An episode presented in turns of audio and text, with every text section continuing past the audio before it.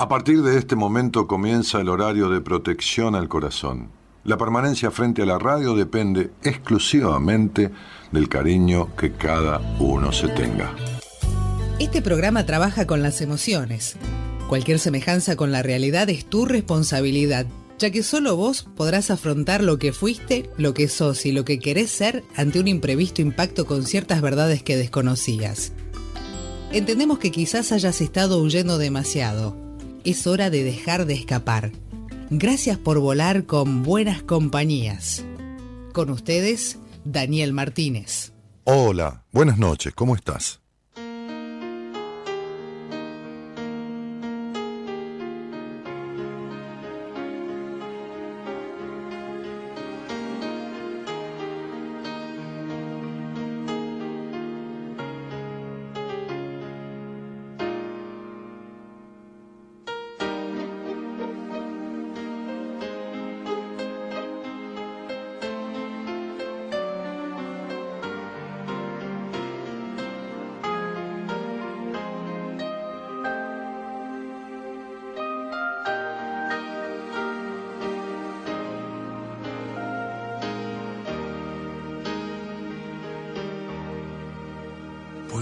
Cambiar el mundo tan solo en un instante.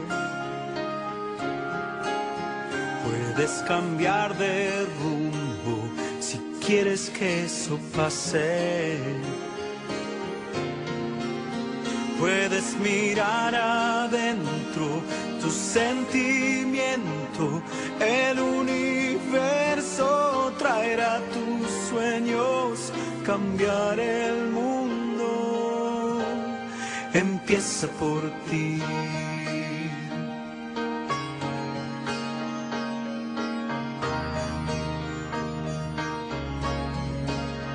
Verás que los colores son mucho más brillantes. Verás con otros ojos la magia en todas partes. Arriba y adelante se ven los horizontes.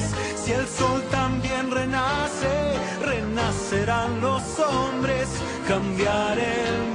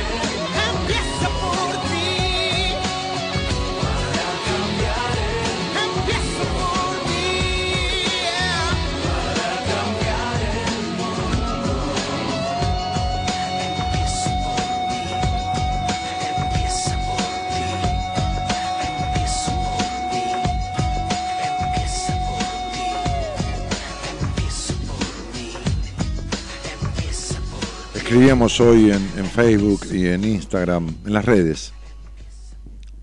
Este, tratando de esbozar algo con respecto a esto, ¿no? A, este, a esta canción, a esta, a esta apertura del otro día. ¿Alguna vez te pusiste a pensar realmente que quizás tus molestias o tus enojos por todo lo que decís que querés cambiar y no podés cambiar, y que no depende de vos, y que esto, y que el otro, y que la culpa, y que de esto, y del otro, y que entonces es un reflejo realmente de todo aquello que sí podés cambiar y que sí depende de vos, pero te quedás ahí aguantando y soportando. Hablaba en una consulta con una señora que casada hace 20 años, sabe de las supuestas travesuras, dijo ella, así lo dijo, de su marido con otras mujeres, tanto que él hasta deja huellas de las mismas travesuras, ¿no? Como cuestiones, señales como sin importarle, ¿no? cagándose en el otro directamente, ¿no? Así le contesté, ¿no? Y, ellos suelen tener sexo dos o tres veces al año. Que no sería el problema, ¿no? Cada uno elige vivir como quiere, arma la pareja que quiere, siempre y cuando viva en bienestar. Pero este no era el caso de ella, ¿no? Ella expresaba que este no es el tipo de compañero que ella hubiera elegido, pero es el que elige. Vino a verme porque quiere separarse y en un momento me dijo, pero ¿y si lo dejo solo? Entonces yo le contesté, ¿y qué, ¿pero quién es? ¿Tu marido? ¿Tu hijo? ¿Quién es?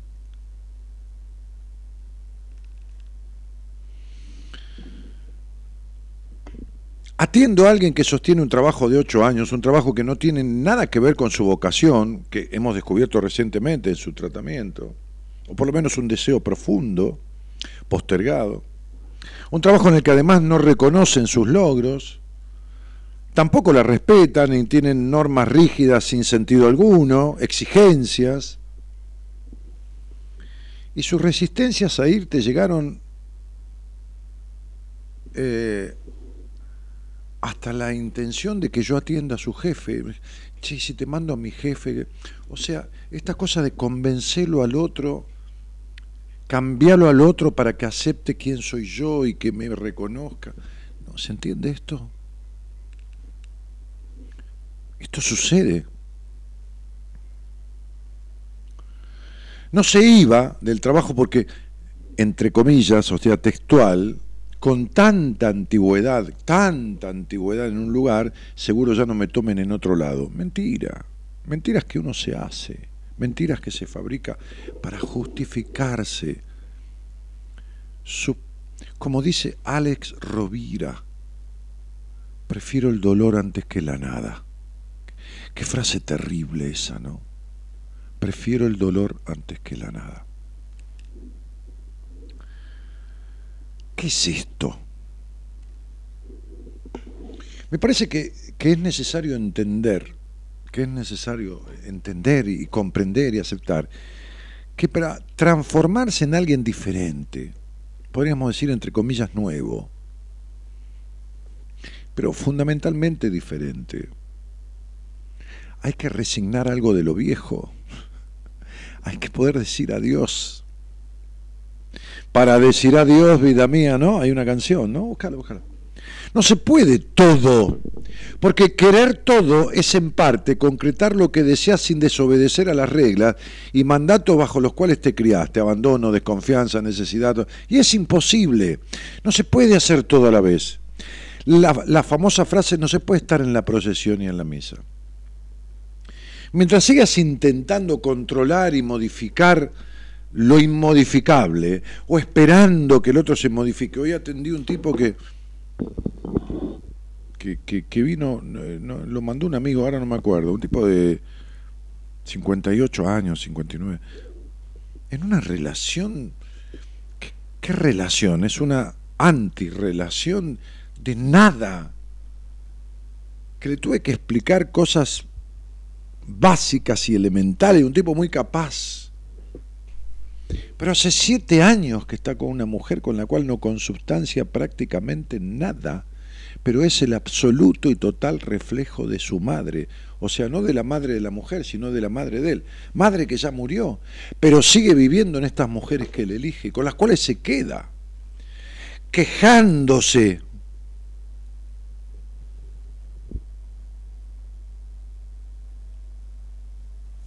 El clásico tengo lo que deseo pero nada me llena, o conseguí lo que quería pero no era como lo imaginé, es, es como lapidario. No viniste para exigir cambios en lo que es ajeno a vos, o lo que es peor, esperarlos con una paciencia que te puedo explicar, ¿no? Con una paciencia tibetana, de un monje tibetano. No, no viniste a eso. Trabajar de víctima en la queja sobre el otro, hacerte lo que te hicieron, es decir, dejarte de lado, postergarte, maltratarte, aguantar, vivir aguantando, reprimir tu capacidad de expresión, muy académico esta frase, como diría mi, viejo, tragar amargo y escupir dulce. Eso significaría reprimir tu capacidad de expresión.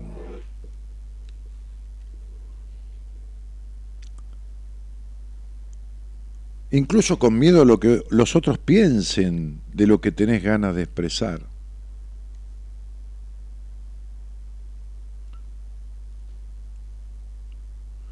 Sentate o sentarse a esperar los años necesarios para convencerte es una pérdida de vida, no una pérdida de tiempo. Porque el tiempo no existe, es una ilusión en tu mente. No tenés tiempo. Vos te crees que tenés tiempo. De las 160.000 personas que mueren todos los días en el mundo, o sea, una cada segundo, cada dos segundos, ¿eh? como decía la otra vez yo, ahora ya murió uno, ahora otro, ahora otro. Vos podés ser uno. Entonces, ¿quién dijo que tenés tiempo de esperar? ¿De esperar qué? y menos esperar aguantando, porque aguantar, eh, digo, esperar disfrutando no es lo mismo que aguantar esperando o esperar aguantando. La vida no funciona así. La vida no es la sala de espera de un consultorio donde uno es paciente porque tiene que tener la paciencia para ser atendido y la paciencia para sanarse. Por eso uno es paciente, porque se precisa paciencia. El médico dice, mire, eh, a veces me sale al aire y dice, ¿y cómo lo arreglo? no? Como si yo pudiera, no sé, echar un polvito mágico o darle la pastilla mágica o mandarle a la ferretería o mandarlo a la ferretería arreglar arreglol, al comprar arreglol. Ahora me da arreglol.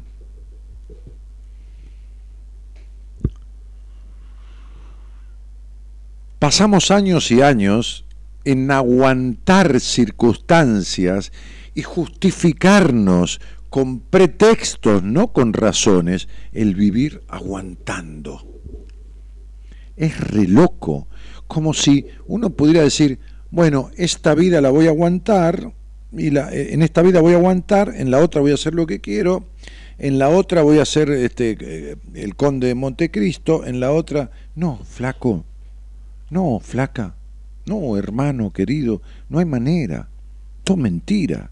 ¿Cuál vida? ¿Cuál otra? ¿Cuál esta? ¿Cuál tiempo? No existe esto. En el posteo que hicimos hay una frase firmada por mí que dice, no se puede vivir aguantando. Y se me ocurre corregirla, porque sí se puede vivir aguantando. Sí se puede vivir aguantando. No se debe vivir aguantando. De hecho, hay gente que aguanta. Este, este tipo que atendí hoy, hace siete años que aguanta, un sin razón. Y vos por ahí estás del otro lado y me decís, no, pero Dani, yo hace 20. Pero no importa, hace 7 es una atrocidad. 7 años de su vida. ¿Entendés lo que son 7 años aguantando a alguien? A algo en, alguien en la discusión. Cuando me dijo el nombre de la persona con la que está, le dije, yo no discutiría ni dos segundos con esta persona. Porque podría entablar una discusión ella conmigo que duraría hasta la medianoche. Me dijo, sí, es tal cual, yo ya me pudrí, no discuto más, ni hablo más. Pero ¿y para qué mierda estás? Le dije.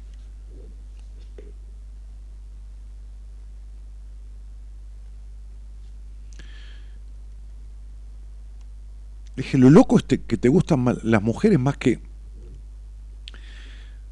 el helado dulce leche, le digo. ¿Cuánto hace que no tenés sexo con ella? Me dijo, cinco años. Pero vos sos un fantasioso con las minas, sí, me gustan. ¿Pero ¿y qué haces? ¿Entienden? Entonces digo, uno debería tener deseos de resolver esta postergación insoportable de su vida convirtiéndose en su propio mártir. Y Yo me acuerdo que estaba en Don Bosco, que, Santo Domingo Sabio, que era como, como un santo emblemático de los salesianos, do- dormía con, con piedras abajo de la, de, la, de, la, de, la, de la sábana, ponía piedras, después un, un maestro de él lo descubrió, pero pa- para, para dormir incómodo, para, para dar- ofrecerle a, a Cristo ese sacrificio. de- no se puede vivir incómodo, no se debe vivir incómodo toda la vida, incomodándose, provocándose incomodidad. Es una locura porque no hay vida para gastarla de tamaña manera. No existe un tiempo del cual vos dispongas. Vos te crees que lo disponés, pero es una mentira, no disponés una mierda.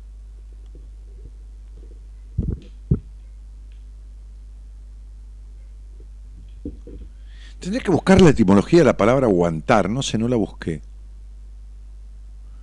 Pero es muy loco. Es muy loco. Entonces me parece que deberías reflexionar sobre esta cuestión. Pero no estoy hablando de las parejas, estoy hablando de los vínculos, de las relaciones. Hoy atendí una piba que la vi hace 6, 7 años, piba, digo, tiene treinta y pico de años, una mujer. Y no resolvió nada de lo que hablamos. Y sigue aguantando entre medio de su padre y de su madre una historia de vacío, de hogar despreciablemente insatisfactorio, despreciablemente juzgador y despreciablemente eh, desestimador del disfrute y de la dedicación en la vida. Un hogar gris de sacrificio, de postergación, y está ahí metida. Y lloraba, y me decía, no aguanto más.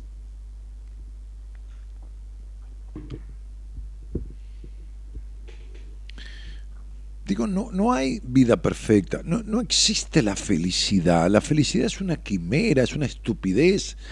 La felicidad, el proponerse ser feliz, es la mejor manera de ser infeliz, porque la felicidad no existe.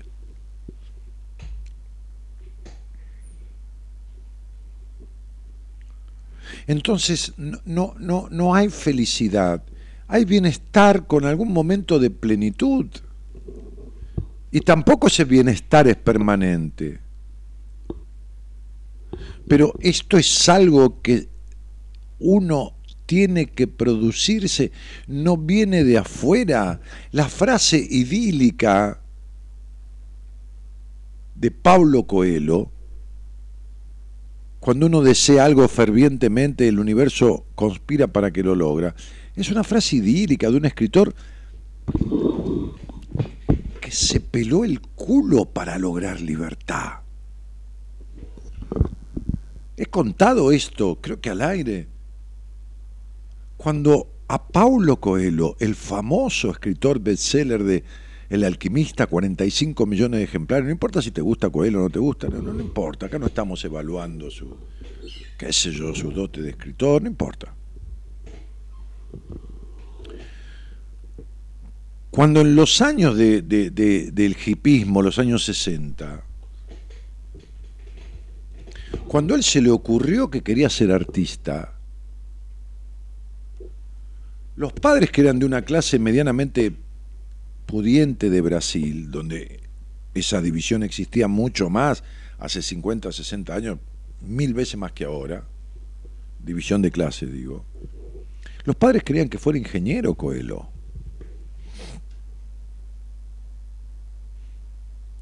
Escuchá lo que te voy a contar, por si no lo escuchaste cuando lo conté, que no sé si lo conté acá o algún paciente, bueno, no importa. Siempre hay alguien nuevo ahí. El padre fue a ver a un psiquiatra, un perverso, por supuesto, que confabulado con el padre, amigo, médico, psiquiatra, internaron a Coelho en un neuropsiquiátrico y le dieron electroshock terminales eléctricas que sacuden el cerebro y que se usaron en su momento y algunas bien aplicados sirvieron para tratar anomalías cerebrales que producían locuras. Bueno, no importa, dejemos eso de lado. Coelho, que de loco no tenía nada, padeció una internación con electroshock para cambiarle la idea de ser artista. Porque los padres querían que... A ver, te estoy contando algo que te va a parecer irrisorio, lo que si no, este tipo está en pedo, está inventando. No estoy inventando nada, pero ¿sabes las historias que hay de estas? Cuando salió Coelho de ahí, salió medio boludo, por supuesto. Y estuvo un tiempo. Porque quería ser artista, pero no estaba loco, ni era boludo. Pasó por unas situaciones de mierda dentro de un neuropsiquiátrico, un tipo que no está loco. Atendido, medicado y tratado como un loco. Y estuvo tranquilo un tiempo, sí, claro, por supuesto. Y volvió con la idea. Y el padre lo volvió a internar con el mismo psiquiatra. A los 20 años, Coe- y le dieron de vuelta electroshock. A los 20 años, Coelho se fue a ver un psiquiatra él. El psiquiatra le dijo, usted no tiene nada, es una persona. Yo atendí un pibe el otro día, un pibe de 19 años, que un psiquiatra le dijo que tiene visos de sociopatía, que le cuesta empatizar y que tiene manipulación propia de un psicópata. Le dijo eso a los padres, el pibe tiene 19 años y de psicópata y de sociópata no tiene una mierda. No tiene nada de eso.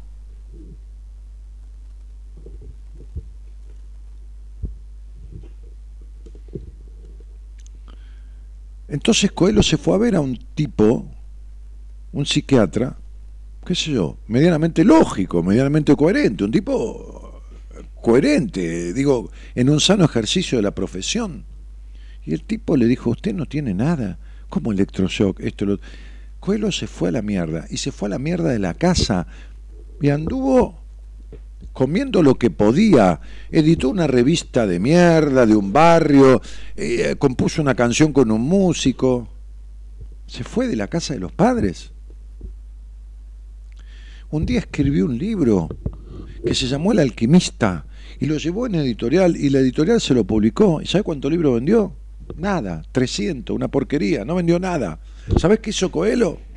Agarró el libro y no se conformó con ese mal resultado, porque no fue un fracaso, porque el tipo lo intentó, fracaso es no intentarlo, y agarró el libro que no había vendido una mierda y se fue a otra editorial y tardó no sé cuánto tiempo y la otra editorial se lo republicó y vendió 45 millones de ejemplares en el mundo. Así que esto de que cuando vos deseas algo fuertemente el universo conspira para que lo logres, siempre y cuando hagas lo necesario conspira, si no, no conspira una mierda el universo. El universo dice, pero ¿quién carajo te crees que sos? El marajá de Capulcara.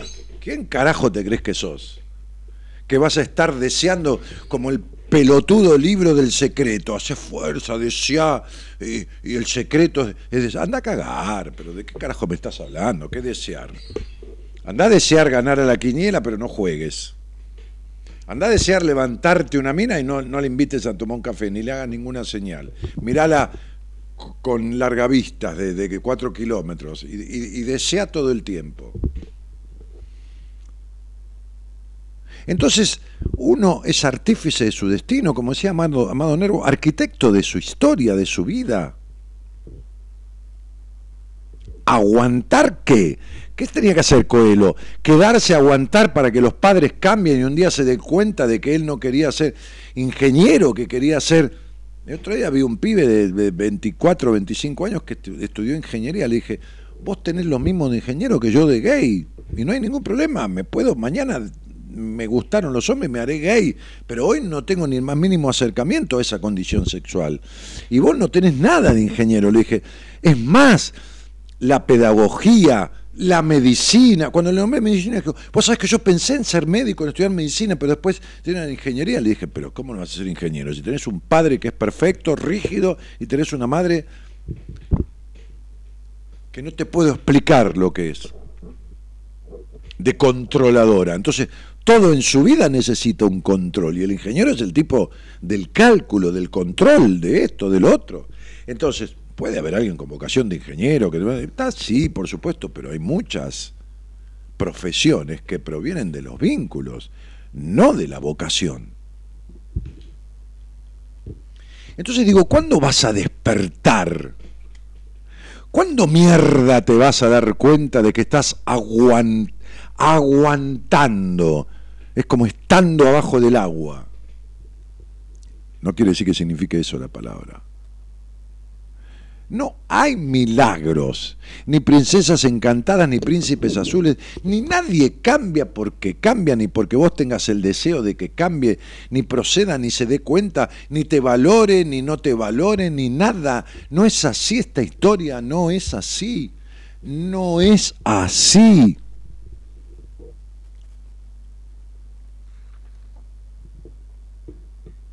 ¿Por qué no haces una torta y la pones en el horno, pero no prendes el horno y te pones a hacer fuerza y desear que se cocine? Te vas a cagar haciendo fuerza y la torta va a estar cruda ahí.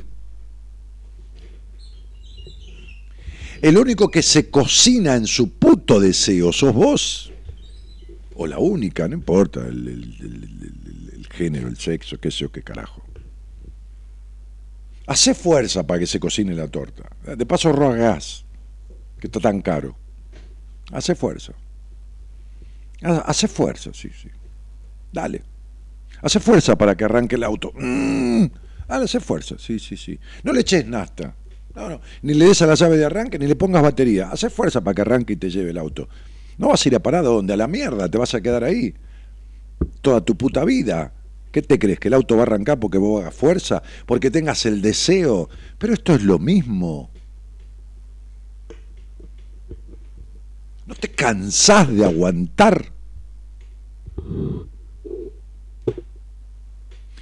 Pero hay personas que se sientan y, pu- y putean al horno. Les sale mal la torta y putean al horno no se dan cuenta que el horno y la receta son manejados por uno. La culpa no la tiene el horno. La responsabilidad es tuya de esta historia. En el 99% de los casos. En alguno, por ahí, qué sé yo, se cortó el gas, se apagó el horno. Una vez. Una vez.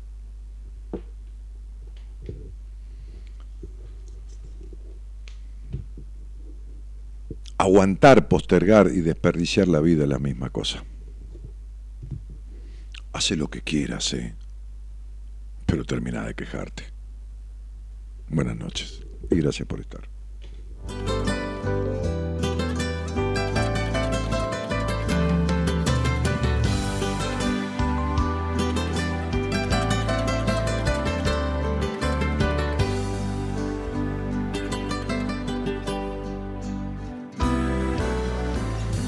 Siéntate a mi lado, hablemos un momento.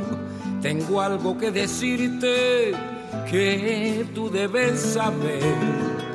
Es cierto que te amaba, no me arrepiento, pero el amor se escapa y ya no ha de volver.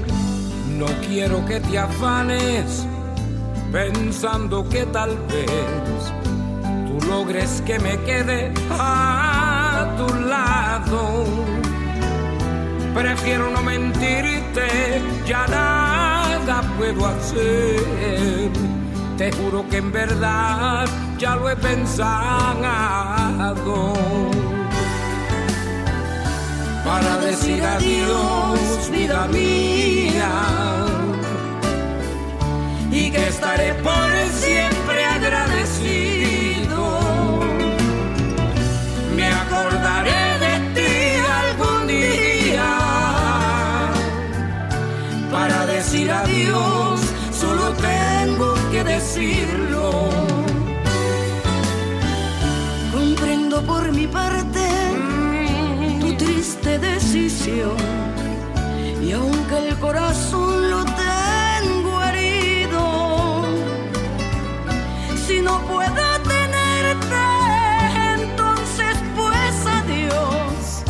podemos fingir cuando el amor se ha ido.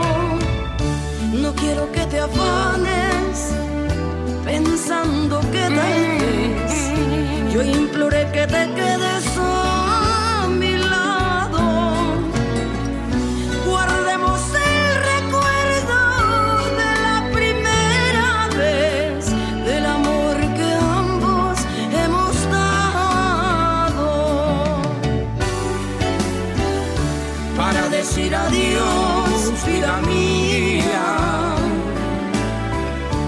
Cuando el amor al fin se ha ido, acuérdate de mí algún día. Para decir adiós, solo tienes que decirlo para decir adiós, vida mía. Y que estaré por siempre agradecido. Me acordaré de ti algún día. Para decir adiós, solo tengo que decirlo. La palabra aguantar, buscaba yo, viene del italiano, con doble G, aguantare, sostener fuertemente, dice, y este de guanto, guante, ¿no? Entonces, este, la idea es usar las manos para sujetar fuertemente una cosa para que no se caiga o escurra, ¿no? Por ejemplo, una cuerda en los barcos o una espada en la batalla, sostener fuertemente, ¿no? Este, eh, para que esto no se caiga o se escurra, ¿no? Y bueno, no se puede vivir haciendo fuerza. ¿no? Uno se termina cagando encima. En realidad, no encima defecando, sino cagándose la vida encima de uno, es decir, cagándose en uno mismo. Esta cosa, y no te lo puedo decir de otra manera. No soy el terapeuta académico, como me decía este tipo que vino hoy, me dijo, un amigo me recomendó y te escuché y me di cuenta que vos hablabas claro, qué sé yo, a él le habré gustado, a otro, a otro le caeré para la mierda. Y pero ¿y qué voy a hacer? ¿Cómo hago poner contento a todo el mundo? Mejor soy yo y listo. Y entonces prefiero que me quieran, prefiero agradar, pero no me voy a traicionar, ni me voy a poner a aguantar, ¿eh? esperando que el que no me acepta me acepte. Pero no, querido, tengo que seguir para adelante. Entonces, definitivamente, sosteniendo y haciendo fuerza, te cagás la vida. ¿Entendés? mentirte, ya nada puedo hacer. Te juro que en verdad ya lo he pensado. Para decir adiós, vida. Francisca Urueña dice, Dani, soy de Rosario, ya tuve una entrevista el año pasado con vos, estuve viviendo en Japón, Eh, entre comillas lo pone, vos me mandaste, me mandaste hacer los deberes, qué linda, como una nena. Y los estoy haciendo, estoy con la licenciada de Vito, con Noemí, gracias por haberte conocido, me ayudaste muchísimo, bueno, me alegro mucho, Fran, este, qué genio, dice Estela Mari. Eh, buenas noches, Dani, gracias por estar, dice Elizabeth. Nelly Savic Dice, "Da- gradi- gra- gracias Dani por tu pasión con tu programa. Está movilizador desde Li- Lituania, tu seguidora. Qué lindo, Lituania. Bueno, me hace acordar de algunas cosas de, de ese lugar. Para decir adiós, solo hay que decirlo, qué buena letra. Buenas noches, querido Dani, dice Sony. Eh, muchos saluditos, Adriana López, Feliciano, hermoso tema. ¿Con quién Feliciano? Ah, con Ana Gabriel. Gracias, Gerardo, dice acá Adriana López. Qué grande, dice, ¿no? Marta Isabel Edward, dice Daniel, y compañía de las buenas, qué canción, Olga Guillot y José Feliciano. No, Ana Gabriel, me ha servido mucho esta canción, decir adiós, para mi bien, ¿no? Bueno, ok. Wow, cuántos recuerdos, ¿no? Claro, por el tema, ¿no? Ahí va. Qué placer escucharte, sos admirable y tan profesional, dice María Inés Vargas. Bueno, viste como yo decía, a alguno le resulta, a otro no le resulta. Esta es la vida, ¿no? Esta es la vida, ¿no? Este. eh, el sanador de almitas, Dani, gracias por estar, dice Sandra Borgon, Bongar. Ah, Sandrita, ¿cómo está, Bongarzoni? Este. Carlos Pastore dice, jaja, lo del auto, le causa gracia. lo- Los ejemplos míos son de, de cuarta, pero bueno, no importa. Nos entendemos todos, ¿no? Ustedes me entienden. Y a mí lo que me importa es que me entiendan, no que me aprueben, que, que entiendan lo que quiero decir. Después, eso de aprobar es otra cosa, ¿no? Eh, ¿Qué sé yo? Eh, Claudio que saluda y dice buenas noches a todos. Este, este, mm, ah, ah, ah. bueno, la gente saluda, se saluda, etcétera, etcétera. Este, recién me engancho con el programa, dice Carlos Pastore. Eh, Agustina Castellucci dice, Dani, primera vez...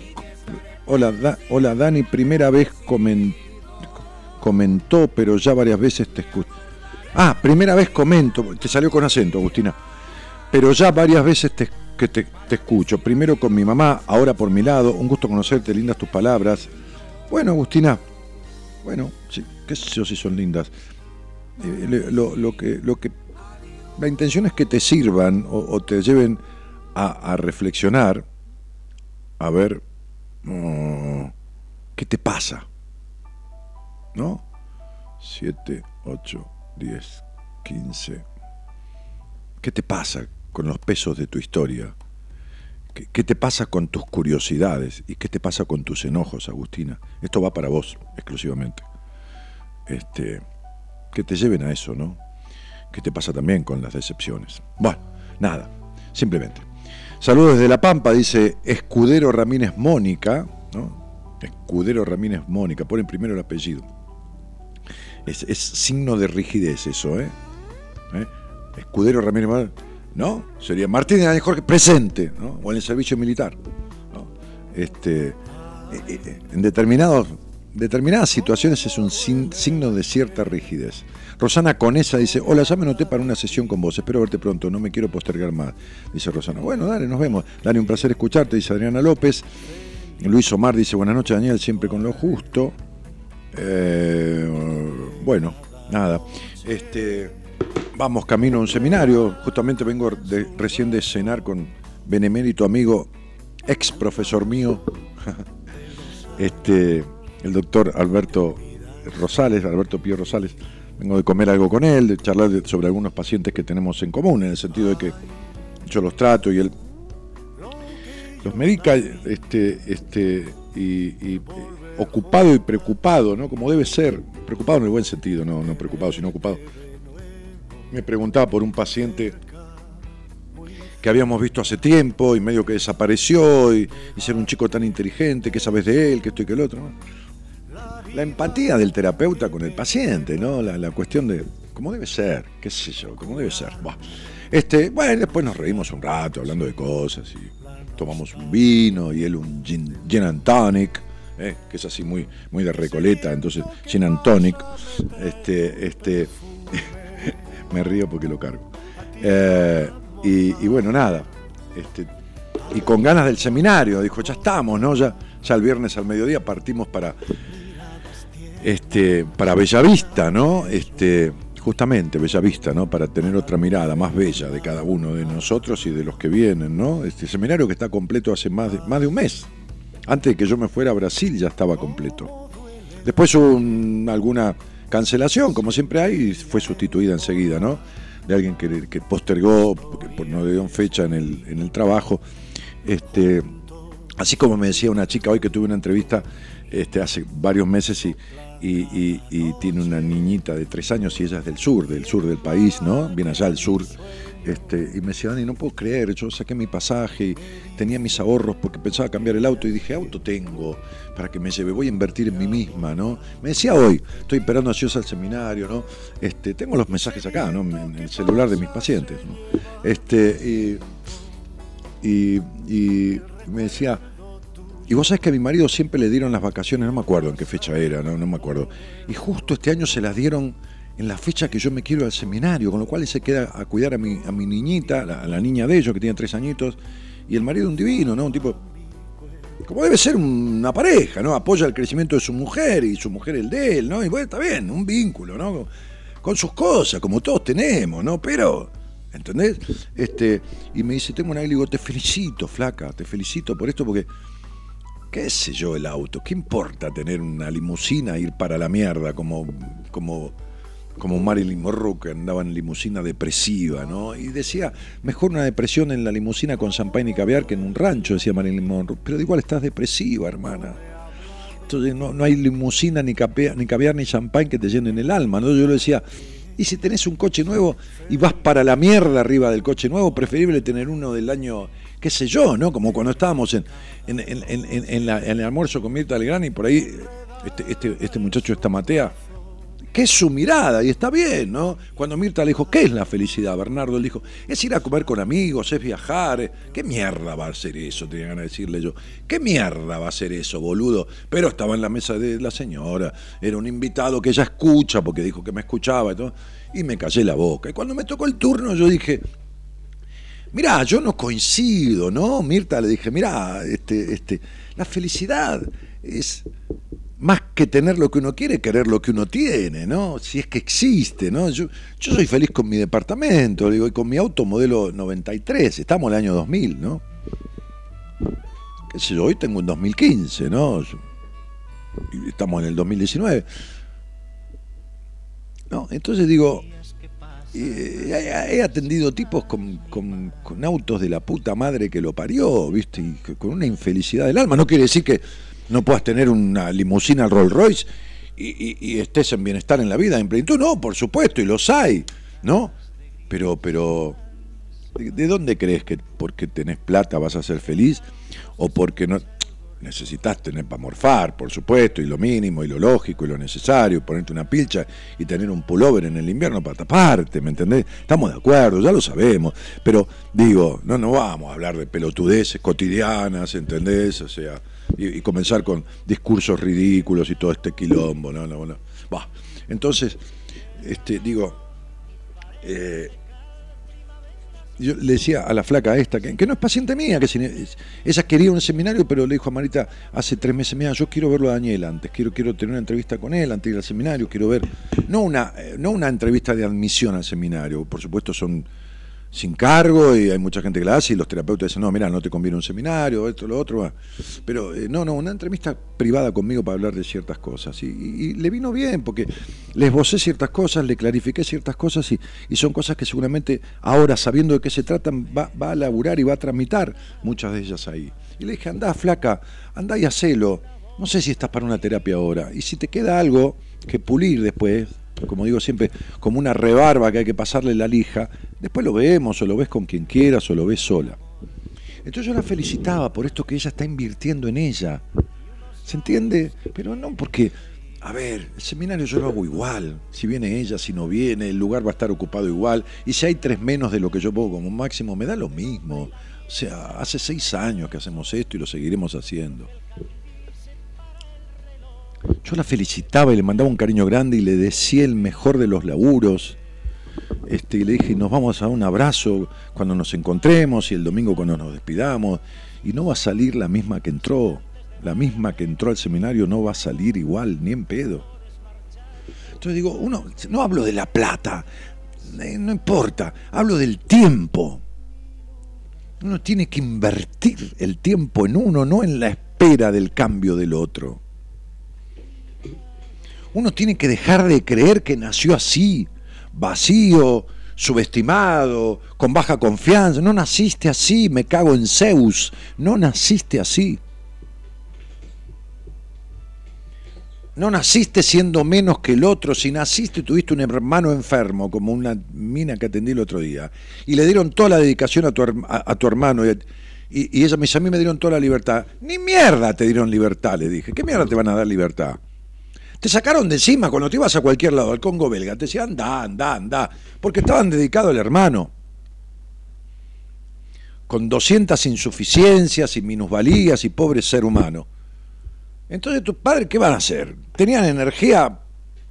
Ok, andate para allá, andate para acá. Fue un abandono de la puta madre. ¿De qué libertad me hablas? Eso no es libertad. La libertad sin limitaciones es abandono.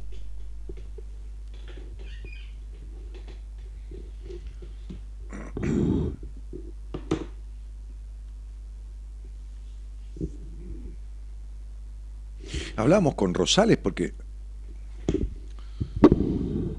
este- me senté con un pibe, este que le decía que era que estudió ingeniería, le dije, pero vos puedes ser médico, puedes ser otra cosa, pero, pero no te cabe la ingeniería. De hecho, me contó y dejó la carrera, ya la había dejado. Fue en una entrevista. Pero el tipo está, pobrecito, ahogándose en ataques de pánico, en, en, en, en- hipocondríacas, que lo comprendo como la puta madre, porque yo lo, viví, tal cual él. Y estuvo haciendo terapia unos meses, le ¿qué, qué, qué, qué trabajo hiciste? con-?" Porque uno tiene que saber hasta dónde... es. No, la terapeuta me decía que cada media hora tenía que respirar profundo y hacer una oxigenación del cerebro.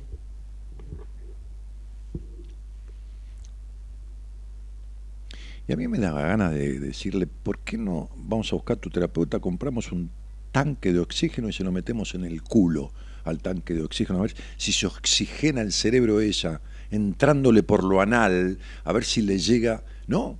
A, la zona cerebral. Pero, pero la puta que lo remil parió, ¿cómo respirar profundo cada media hora, ejercicios de respiración para que se te... ¿No? Entonces, digo, ¿cómo, cómo puede ser?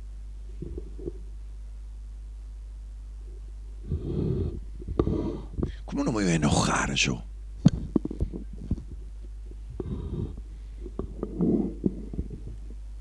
Con lo que cuesta un huevo, no en la plata, lo que cuesta un huevo o, medio barrio, es lo mismo.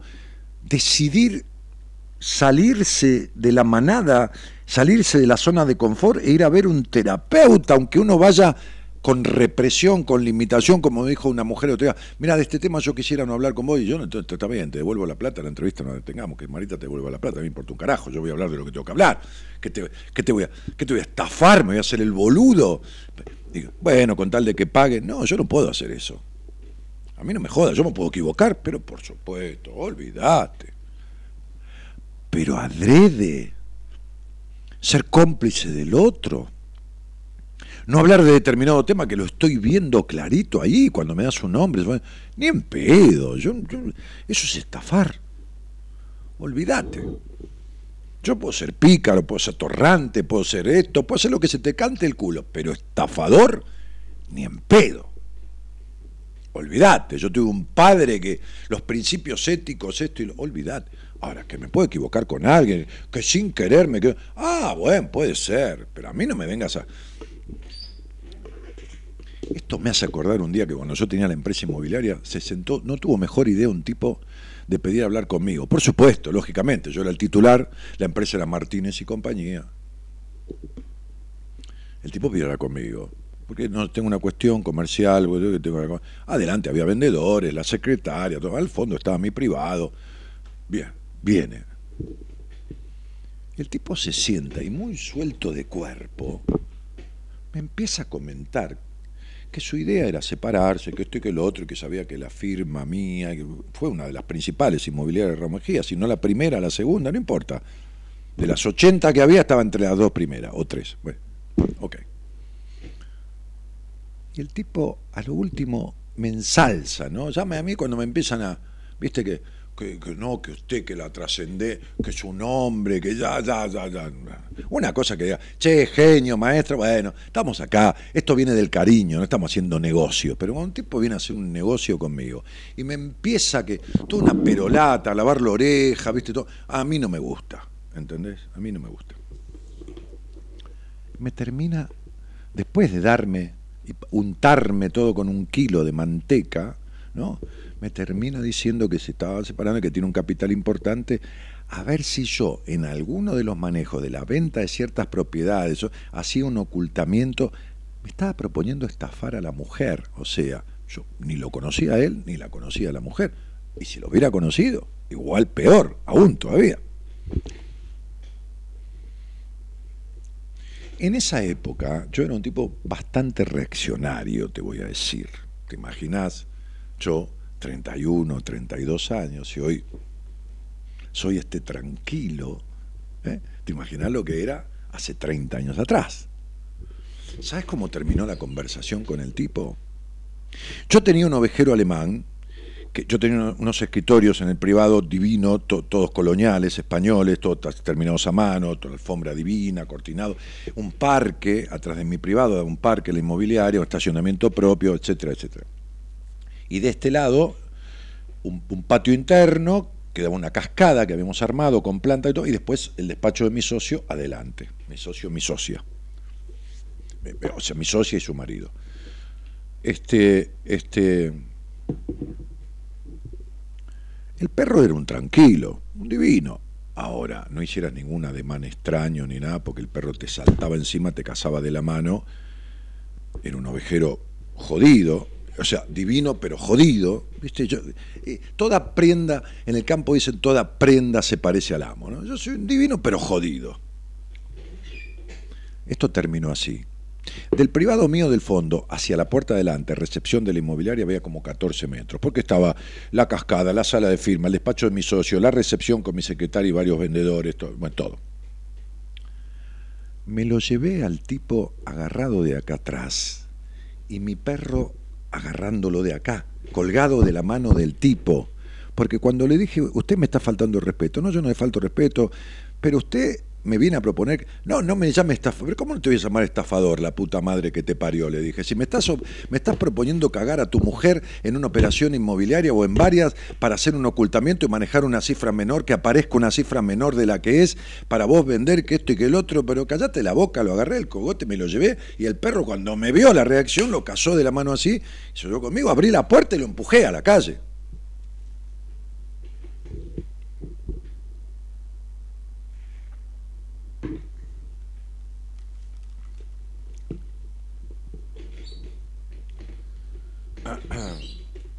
Entonces digo, vos estafate como se te cante, pero a mí no me busques de cómplice. ¿Se entiende? Entonces, el que se sienta conmigo sabe que vamos derecho a fondo. Porque como decía un viejo maestro, que fue mi psicoanalista, uno de los maestros de mi vida, porque ese hombre no me cambió, me construyó, como decía el viejo Rosales hoy, de su terapeuta, me construyó. Es decir, agarró lo que servía de mí y, y- construyó, co- por supuesto con mi beneplácito y mi acción, lo poco bueno que yo soy hoy. Entonces él decía, la peor de las verdades es mejor que la incertidumbre. Entonces si vos querés vivir en la incertidumbre, viví nomás. Conmigo te vas a tener que aguantar la peor de las verdades, porque es lo único que te puede llevar a dejar de vivir en la incertidumbre. Es mejor la peor de la verdad, de una puta vez. Es mejor ponerse verde una vez que vivir la vida poniéndose colorado.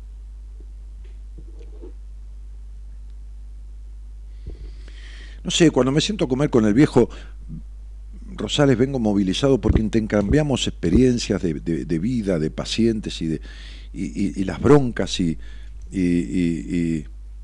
me potencio en mi movilización eh, vocacional, no profesional.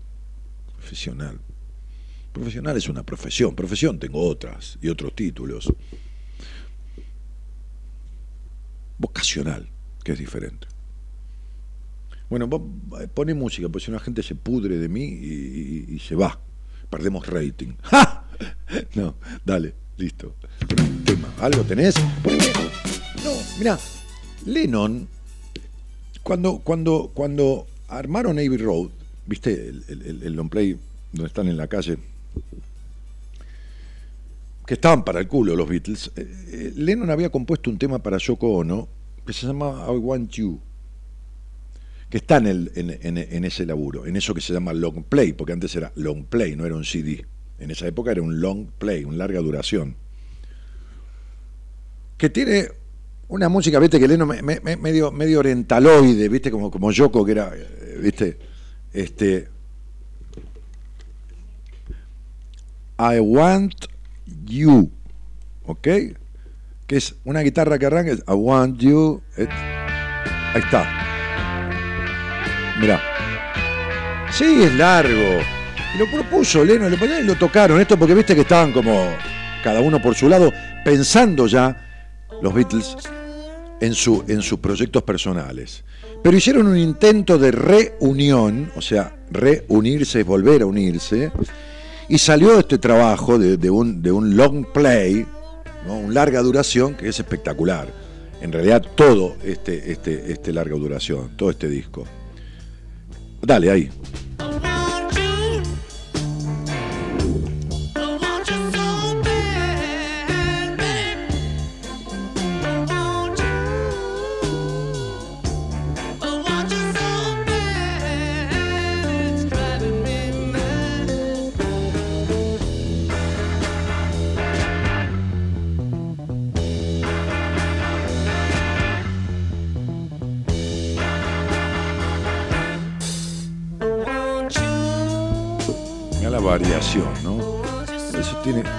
40 años de grabado esto.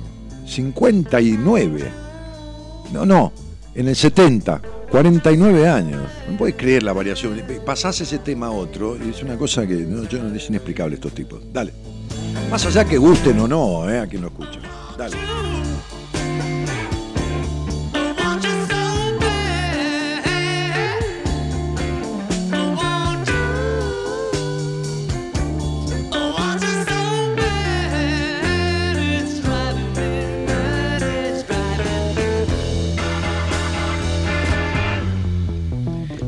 Lo grabaron en ocho canales, como si fuera ocho canales. Mirá, a mí me tocó grabar en ocho canales con unos amigos, que después ellos se fueron a España a tocar. Dale, dale un poquito.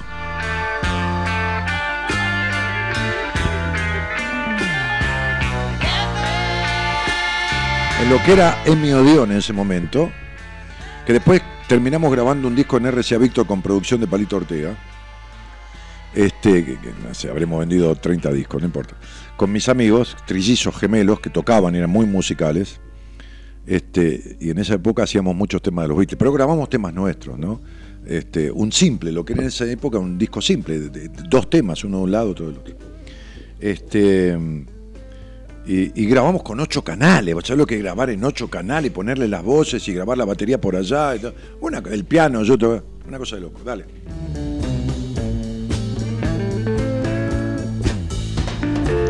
Buscame otro tema, otro tema de este, de este long play. Vamos a hablar cómo era la época esa, long play. Dani, no veo las horas de verte, dice Marisa Núñez. Acá, acá me estás viendo, mirá. Fíjate. Escuchá, escuchá todo. Mirá, mirá. 50 años, escuchá. No se puede creer.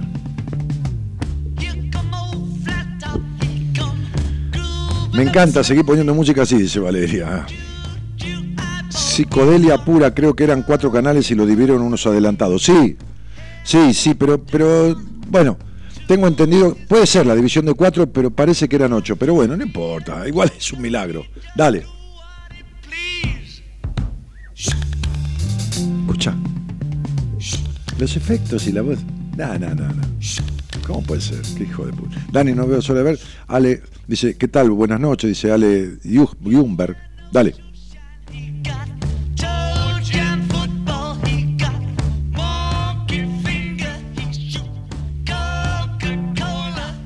Coca-Cola ya dijo. Coca-Cola dice, you know me. You got to be free. Come together.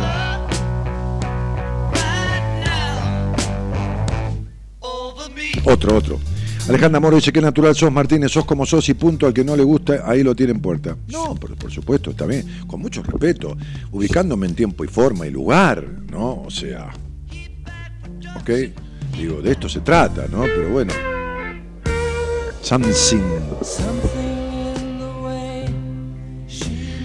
Paula Lorena Salguero dice, vos me rompiste, yo me desconstruí y hoy soy una mejor versión de mí. Paulita querida, ¿cómo andás? Ay Dios santo, lo que fue nuestro proceso, las vicisitudes que hemos pasado. Paulita. No voy a dar detalles, pero ¿cuánto daño te hacías, mi amor? ¿Cuánto daño te hacías? Me acuerdo, hace años. Años, ¿cuánto? ¿Cuatro, cinco? No me acuerdo.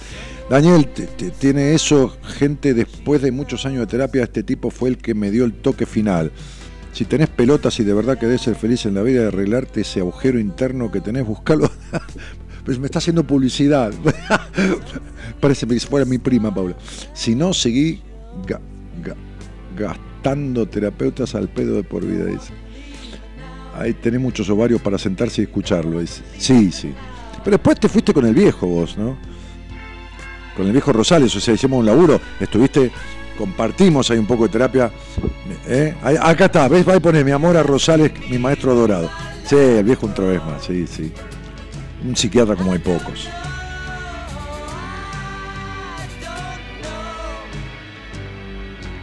¿Por qué? ¿Dónde está? ¿En pantalla? ¿Acá? Ah, no te puedo creer. Eso te lo mandó mi mujer, ¿no? Qué hija de puta. Vos, ¿no, hijo de puta? No, mirá, mirá las fotos mías, mirá, mirá, mirá, mirá las fotos, mirá. Pero esa de la corneta, la anterior, por favor, te pido. El otro día estuvo buscando fotos. A ver. Ah, mirá, ahí en el teatro, ¿cómo se llama? El de la Casa del Teatro, el que está en la Avenida Santa Fe, el Lorán, el Regina. Ahí presenté mi libro de numerología y vino. Uy, mirá, ahí tenía 40 años. Eso es en el Hotel Hermina- Hermitage, perdón, de Mar del Plata. Eh, Ahí estaba firmando libros en la presentación en el hall del Regina. Mirá, ahí tenía cinco años, cuatro. No te rías, con- no te rías, comito, la, re- la reputa. Este con, este con, esto, ahí estoy bien, ahí pará. Ahí, ahí una cosa galancete, pará. Ahí, ahí está, ahí estoy bueno. Ahí era una época que no parezco yo. No, mirá la carita ahí. No, una cosa increíble. Qué pedazo de muchacho. Sí, acá tenía tres, el, de- el del moñito era tres añitos tendría. Mira con el flequillo. O eso es, eso es en un crucero, en un barco. La noche de gala del crucero es una foto sacada ahí. Ahí fue cuando conocí a Mara Diz, psicóloga del equipo. Ahí tenía, ahí fue cuando mi psicoanalista me dijo, tómese un barco y váyase arriba del barco en un camarote solo. Le dije, usted está loco, tengo ataques de pánico. No importa, y llévese un traje, un smoking para la noche de gala, pero y si me cago de angustia con un ataque de pánico, y bueno, me dijo, me llama desde el barco. Y veremos cómo lo arreglamos. Y lo llamé, me costó 120 dólares la llamada por satelital, no, no me agarró nunca más miedo. Este, y, sí me agarró, pero bueno, me había agarrado de Mara, que era psicóloga, tenía un grupete que me había armado y me bancaba los ataques de pánico. Y me dijo, a los miedos hay que pelearlo, vaya y ponga los huevos, ya hablamos suficiente de todo esto. Y ahí estaba en ese barco. Sí, mi mujer una divina, una esposa bárbara, mirá cómo me entrega. Que se cómplice con este, Sí, sí, dale. Beatriz Inés Díaz dice, "Le adoro a Gaby también por la foto, o sea, los Beatles, dice, besos. Sí, sí, claro, vos te cagás de risa de mí. Rasgo de árabe tenés, Dani. Uy, tu- tu- tuve una novia odalisca y yo tenía bigotes. Ahí no hay ninguna foto mía con bigotes, ¿no? Este, y en una época usé bigotes. Y ves el naso que tengo y los bigotes y todo lo demás. Este, y estaba morochón, o sea, no estaba canoso. Y, la turca, que yo decía turca, este, este, en realidad era árabe, no turca, pero bueno, es una manera que decimos acá, que era este, bailarina árabe. Me decía, vos sos un turco, pero de punta. a po-". claro, porque había tenido un padre, ella que había muerto de mucho carácter, ¿no? Y, alto, grandote. Este, y yo con los bigotes y todo tenía onda media turcasa. Bueno, en fin. De chiquito eras un demonio, Dani. Sí, sí, sí, un jodido. Mira, te voy a contar una anécdota. Resulta que me había agarrado por no comer o por comer poco, qué sé yo qué carajo. Siempre lo cuento esto. Entonces yo tenía una tía, una tía soltera, soltera, digo, hermana de mi madre, hermana menor, que vivía con nosotros. Este, y entonces mi tía, una divina, pobrecita, una tipa, no, no- nunca supo lo que era la maldad. En fin. Este, este, se puso a hacer como una especie de jugarreta con un palo de escoba, como monta, siempre lo cuento como montando al palo de escoba, haciendo el payaso para que yo comiera. Yo estaba sentado en mi sillita, no tenía cuatro o cinco años, en la silla donde comía, qué sé donde carajo. Y entonces mi tía dejó el palo de escoba a un costado y seguía haciendo monigote. Yo agarré el palo de escoba, sí, se lo partí en la cabeza, si no se lo partí, pero le pegué un palazo en la cabeza, no un pedazo de hijo de puta, unos, un caprichoso de mierda, unos ataques me agarraban de capricho, de, de, de, de- que íbamos al centro de Ramos Mejía con mis viejos y yo veía un auto, que siempre lo cuento, un auto de, un amigo de mi papá, en esa época había que tener auto, te imaginate, estoy hablando de años 60, y tenía un auto último modelo, este tipo se llamaba, mira, se llamaba Robiano de apellido, Robiano, no me acuerdo el nombre, pero sí el apellido, y yo me agarraba de la maneja del auto de Robiano y no había manera de sacarme de ahí. Mi viejo me tenía que haber pegado una patada en el orto y, ponerme en órbita, pero bueno, ¿qué va a hacer? ¿Viste? Este, y si hasta que no lo iban a buscar a Robiano y nos traía a casa con el auto, yo quería andar en el auto, fui un loco de los autos toda la vida, un, enamorado de los coches. Los amigos de mi padre, mi padre tenía un cargo alto en la función pública en un momento, este, este, venían a verlo eh, o venían a hablar a casa y yo les lavaba los autos, pero les lavaba los autos, después los tipos me daban guita, pero les lavaba los autos para que me dieran la llave para entrar y lo corría, yo tenía 11 años, 12 años, para moverlo un poquitito, para poner primera y marcha atrás, 3 metros para adelante, 3, medio, tres metros atrás. ¿Te imaginas que 11 años no podía irme con el auto? No, una cosa de loco. Andrea, ¿cómo te va? Buenas noches. Buenas noches, Dani, ¿cómo estás? Haciendo esto que es parte de lo que me gusta hacer en la vida, ¿no? Es decir, imagínate que para estar 26 años enamorado de esta mina, que no hablo de mi mujer, porque la conozco hace 11, sino de esta mina que es la radio, con el cual tenemos ahora dos noches de pasión por semana porque estoy grande. Antes teníamos sexo, teníamos sexo todas las noches, ¿entendés? De lunes a viernes. Este, pero ahora, ahora, ahora eh, eh, eh, no tomo Viagra y tengo la edad que tengo, pero no pretendas tampoco todas las noches, ¿entendés? Andrea. Entonces, claro, entonces este, este, ay, me haces acordar porque viene el seminario y nos divertimos tanto en ese seminario. Hay momentos que son de tanta diversión. Entonces, este, este, este, hago esto que, que, que es una de las cosas que me gusta hacer en la vida. Bien. La otra Bueno, que me. La Claro. verdad que te, te, te- te envidio sanamente.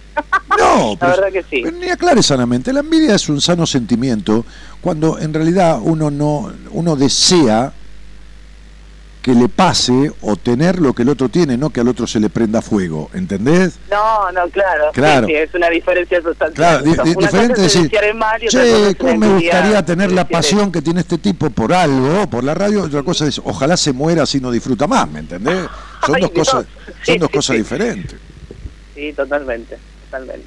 Che, André, ¿de dónde sos, papi? Eh, yo soy de Lanús, acá de zona sur, Bien. cerquita. ¿Y, y me conocés desde cuándo? Oh, desde el 2013. Oh, ¿viste cómo sonó? Uy, oh, la rep- uh, una mierda. Bueno, 2013. Che, ¿y, y con qué me vivís, cielo? Eh, hace un tiempo volví a la casita de mis viejos y viviendo con mi papá. Me separé después de 13 años de una relación bastante complicada, Mm. hace ya hace un año y pico. Y bueno, tuve que reacomodarme, rearmarme realmente. Y ahora estoy en otro momento también de rearmarme estoy haciendo terapia desde que me separé, pero me doy cuenta que estoy dando vueltas en círculo y con la terapia no estoy avanzando, o al menos... pero esto depende. Andrea, porque viste que a vos te cuesta el tema de no razonar y ser espontánea y abrir del todo y entregar, ¿no? Entregar en el- en el- Sí. entre comillas. Entonces, como te cuesta, en general, y está muy bien que así sea, y es lo lógico, este, es lo habitual, no lo lógico, es lo, es lo mayoritario, y está bien. la mayoría de los terapeutas, sacando de lado una cantidad que no saben una mierda, los que saben necesitan, precisan que el paciente lleve, lleve, porque no ocultan, trabajan con lo que el paciente trae. Sí. ¿Me comprendés?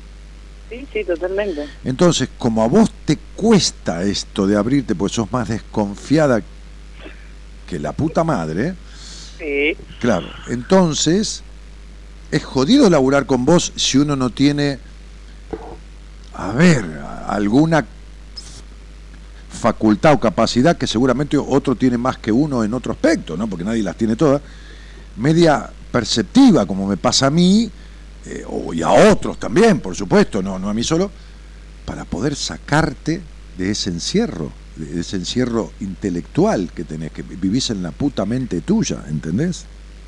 sí. El tema es que yo intelectualmente hablando te puedo explicar todo lo que me pasa de la A a la Z, pero ahí, o sea, terminó ahí.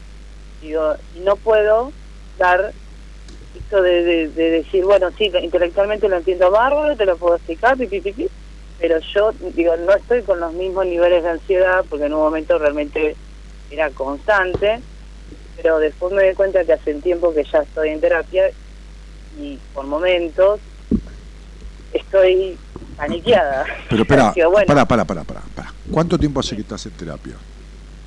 eh, un año y medio. Bueno, muy bien. Entonces vos que tenés intelectualmente la capacidad, y yo te aclaro que sos una tipa mucho más inteligente, con mucha más capacidad intelectual que la que vos crees que tenés, porque hay una parte tuya que es, que es de baja estima, que se esconde atrás de esta supuestamente intelectual que vos crees que sos, pero no sos todo lo que tenés como potencial ser. Pero, a ver, espera. Como vos intelectualmente me podés describir, como dijiste, y yo no dudo de tu palabra, quiero que me lo describas y que me digas intelectualmente todo lo que te pasa. A ver qué es lo que te pasa, dónde está la base de tu quilombo, a ver, a ver, a ver, decímelo. A ver, yo una de las cosas que entiendo que, como vos dijiste recién, es un tema de autoestima. O sea, yo tuve una mamá muy controladora, Mamá. Como le dije hoy a una camarera del hotel donde cenamos con el viejo, un hotel, eh, un hotel internacional, que es donde yo solemos cenar, donde yo hice el civil de mi casamiento. Ajá. Eh, le dije, es nueva la piba, ¿no? Entonces, no sé qué me dijo cómo se llamaba el primer nombre. Le dije, madre hay una sola, menos mal, porque si hubieras tenido dos Sí. como esa, cagabas, ¿no? sí, eso sí es complicado, muy complicado. Sí, sí. Fue complicado, fue todo muy complicado con ella, muy intensa, mi vieja y mi viejo, tipo muy permisivo. Buena combinación, muy ausente, y eso ya partimos de eso de base. Y esta cosa de que mi vieja siempre fue muy perfeccionista, de que yo fuera un poquito más que una muñeca, y nunca me vio, aparte mi vieja vino, mi abuela también era muy agresiva con ella, a pesar de que mi vieja intentó no repetir el patrón, lo repitió conmigo y, me tuvo en jaque. Durante la infancia hay mucho, hay mucho que no recuerdo y después en la adolescencia cuando yo in- intenté empezar a salir del nido, ahí fue una locura. Hay gente dice, yo quisiera volver a la adolescencia a mis 16, a mis 14, yo no.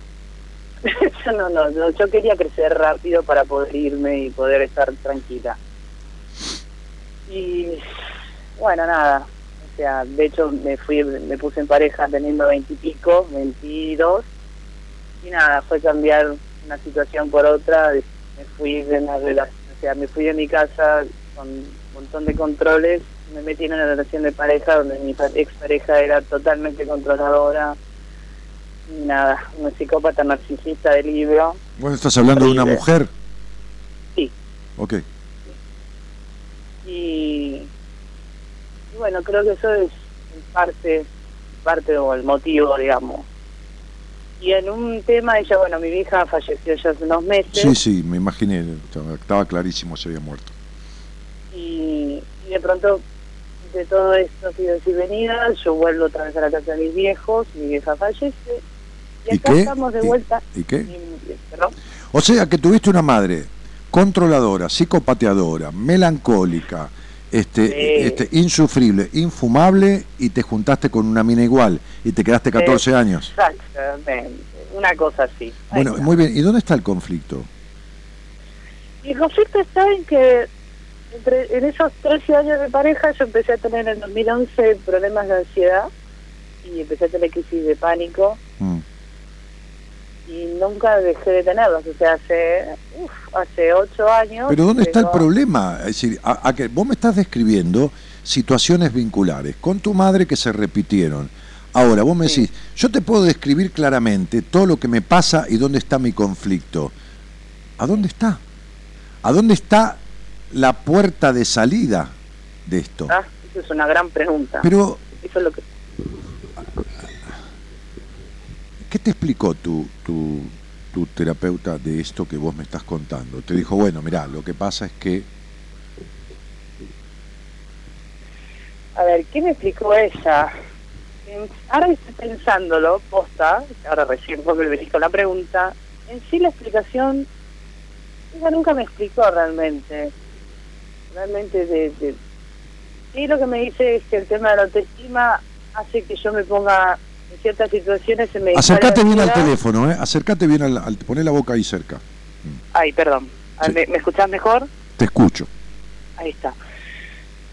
Me dice que tiene hay una relación con el tema de la autoestima, con la ansiedad, de que yo estoy esperando de que de alguna manera como que los demás me respeten, pero en sí es como que no hay una explicación posta, o sea, ahora que la verdad lo estoy pensando y no en ningún momento me dijo, mira Andrea, esto es lo que pasa, esto, esto, esto. Claro. ¿Y vos qué querés? que- ¿Y vos qué querés? ¿Que te lo diga yo?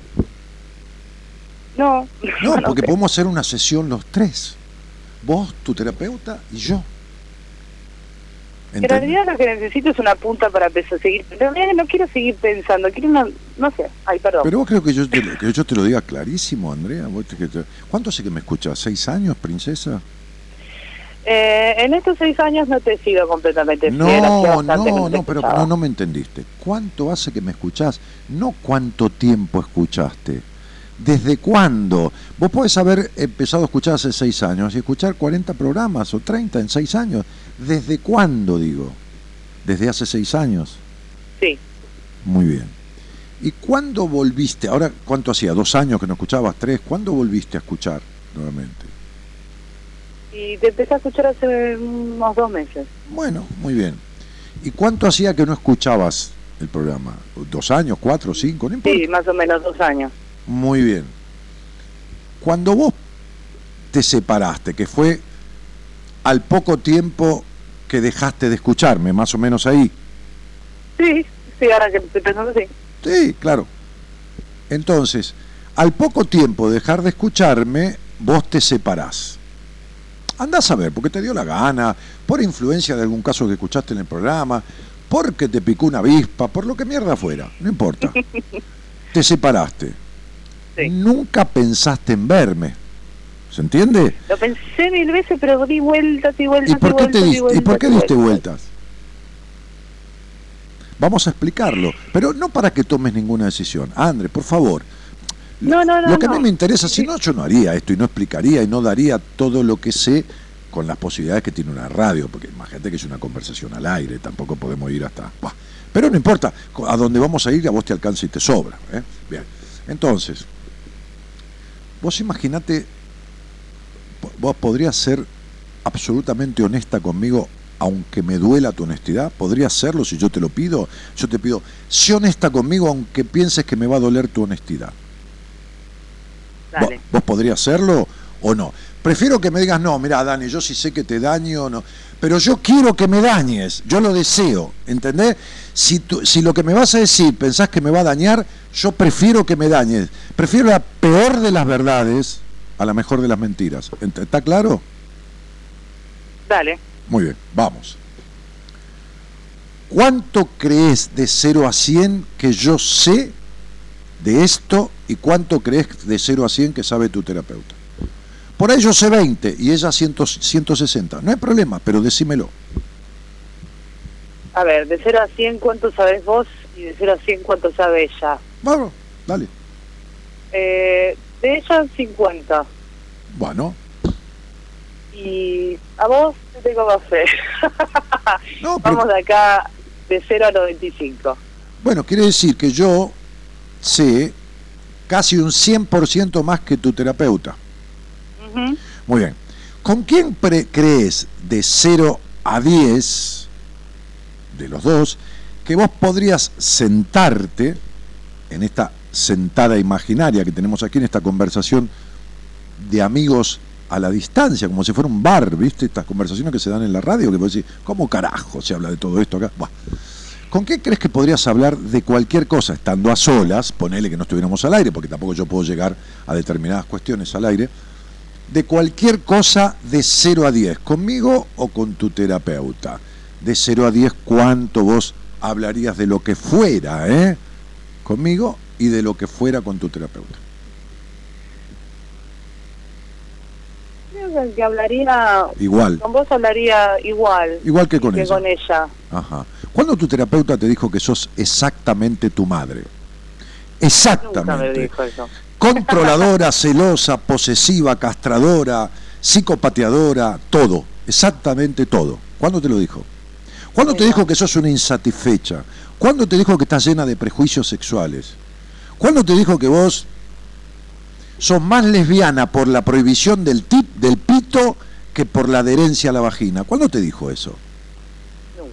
Porque vos fuiste no criada en, la, en el prejuicio, sino castrada en la genitalidad. ¿Entendés lo que te estoy diciendo? Sí, ¿Cuándo te dijo que tu padre es un bueno para nada? nunca. Que no sirvió para un carajo, que no intervino, que no tiene huevos de una mierda, que no lo estamos culpando, que en realidad no pudo decirle a tu madre deja crecer a mi hija en paz y que tu madre fue la madre de tu padre, nunca la mujer ni la hembra. ¿Cuándo te lo dijo? Jamás. Y entonces, ¿Sabés cuándo me cayó la ficha de eso? No, no, no, no, no, no, no importa. Hablé hablado con alguien y te cayó la ficha. Entonces, Sí. lo que te quiero, bueno, entonces, entonces lo, lo que te quiero, de- ¿cuándo te preguntó si vos masturbándote acabás más rápido que con la mina con la que estabas o, o menos rápido o más intenso o menos intenso? ¿Cuándo te lo preguntó tu terapeuta? Nunca. ¿Cuándo te preguntó por la sensibilidad de tus pechos, que son el- el- el- el- la parte del cuerpo más manifiestamente diferenciada a una mujer de un hombre? No importa si tenés 88 o 140, eso es lo de menos. ¿Cuándo te preguntó por la sensibilidad de tus pechos? ¿Cuándo No, te preguntó no, hasta dónde? te- Y entonces, ¿de qué carajo hablaron? Un año y medio. O sea, fuiste una vez por semana, hiciste aproximadamente 75 sesiones, escu- estuviste más veces con ella que programas escuchados en seis años. ¿Cuándo mierda? Entonces vos, la- vos te buscaste eso, no esa, eso que sabe la mitad que yo y de la cual, con la cual no hablaste una mierda, porque te la buscaste y diste vuelta para verme a mí, que no es para que me veas ni una mierda, porque vos sabías que yo iba a entrar en temas que vos no querés tocar ni en pedo. ¿Está claro? Clarísimo. Eso es. Entonces, eso es lo que te pasa. Nadie está con un controlador si no es controlador. Nadie está con un celoso si no es celoso. Y nadie está con un boludo si no es un boludo. ¿Entendés esto? A mí no me gusta jugar al truco con boludos. Porque encima se le cae en la baraja cada dos minutos. Me gusta jugar al truco con vivos. Porque de los vivos puedo aprender. No es ninguna ventaja ganarle un boludo. Entonces vos estuviste con una psicopateadora, celosa, posesiva y castradora, porque te vino bien. No va a ser cosa que puedas coger en libertad y rompas los mandatos de tu madre. Este mandato de puta de mierda y de tortillera de mierda que tenés. ¿Entendés esto? Sí. Porque vos, no importa que te gusten las minas, chupo huevo, vos tenés hasta culpa por eso.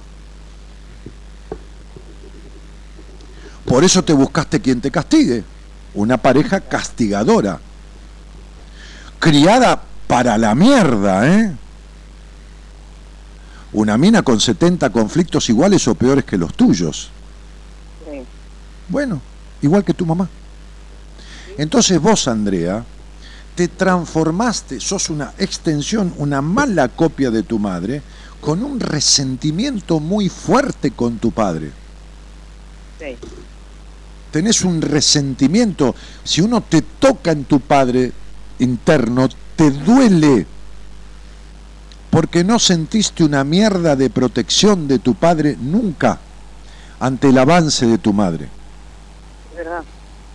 Tu padre fue, como dicen los yanquis, un bueno para nada, pero pobre tipo, porque es un pobre tipo, con todo respeto dicho, que era el peor insulto que mi padre tenía para un tipo cuando lo decía, es un pobre tipo, pero yo no lo digo como lo decía mi papá, un pobre tipo sojuzgado, sometido y que, y que en realidad ha tragado amargo, escupido dulce toda la vida, perdiendo su dignidad, Totalmente. perdiendo su dignidad de hombre con tu madre. Sí. Y hoy, muerta tu madre, tampoco le crecieron los huevos. ¿Entendés lo que te digo? Entonces, entonces digo, vos tenés mal puesto los jugadores. Porque te pasaste año y medio de terapia trabajando sobre el carajo de que tu madre te puso. Y en realidad el problema de tu papá, que no le dio una patada en el orto a tu vieja, en el buen sentido digo, no físicamente, Sí, sí, sí, y le dijo, a mí no me vas a criar una hija castrada, ni pelotuda, ni encerrada, ni nada que se le parezca. ¿Está claro? Vos imaginate que mi mujer, yo tengo un hijo con ella, quisiera criar a mi hija como a vos te crió tu mamá. Date una idea de esta situación. A ver, nunca me hubiera ni casado con ella, ni nada, ni siquiera tomado un té. O, o te hubiera tomado un té y me hubiera ido a la mierda. Eh, cuando el abuelo nomás. Entonces digo, eh, ¿entendés? Sí. Digo, hay cosas de mi mujer, como ella de mí, que negociamos, que a veces te crees somos la pareja perfecta. Pero no estas. Yo no puedo estar con una controladora, celosa, posesiva y castradora. ¿Está claro? Ujú. Entonces, lo que te pasa es eso, y la puerta de salida de esto se llama libertad, palabra que vos conocés, pero creo que ni la sabés escribir. A lo mejor la escribí con B corta, menos que te digo. Porque es tan corta la dimensión de tu libertad, Andreita, Sí. tan corta, que fíjate que esa es la causa, mi cielo, del profundo vacío de tu alma. Del profundo vacío de tu alma. Porque si yo te tengo conmigo y en vez de ser lo vehemente que estoy siendo, te hablo un poquito más bajo, te explico esto amorosamente y te digo, vení para acá, en mi consultorio, ¿no? Me paro y te digo, vení y te abrazo contra mi pecho, vos te pones a llorar. Sí. Porque tenés una tristeza y un vacío existencial impresionante. Sí. Entonces, digo, por supuesto que, como decía yo hoy en apertura, no naciste ni con baja estima, ni naciste con esto, ni naciste con lo otro. Estás siendo así. Nadie es nada. Uno va siendo en la vida. Vos estás siendo así por efecto y defecto de una crianza que nunca va a ser perfecta, ni la tuya, ni la mía, ni la de nadie, pero que hay que resolver, hay que desapegarse de ciertas adherencias nocivas de las cuales no pudiste separarte. Hay que trabajar para fijar en vos lo que sirvió de tu crianza, que ha sido lo suficiente como para que estés viva, quitar lo que no sirvió, que no te corresponde, que no es afín a vos, y agregar lo que faltó. Esto es lo que se llama el constructo del paso de ser humano a persona. Por ahora, vos, a tus, ¿cuántos años? 27. A tus 27 años, No, 37. 37, perdona, eh, perdona. A tus 37 años sos solo el ser humano sos, estás siendo solo el ser humano que tus padres criaron. Es decir, de la Andrea que está en el papel, con esta cuenta pequeña, eh, eh, digamos, a, a ojo, abuelo de pájaro hecha, vos no tenés ni un 20%. Por lo tanto, al no ser vos, al no ser la que vino y estar tan distanciada de la que vino este mundo, lo que tenés es un vacío existencial.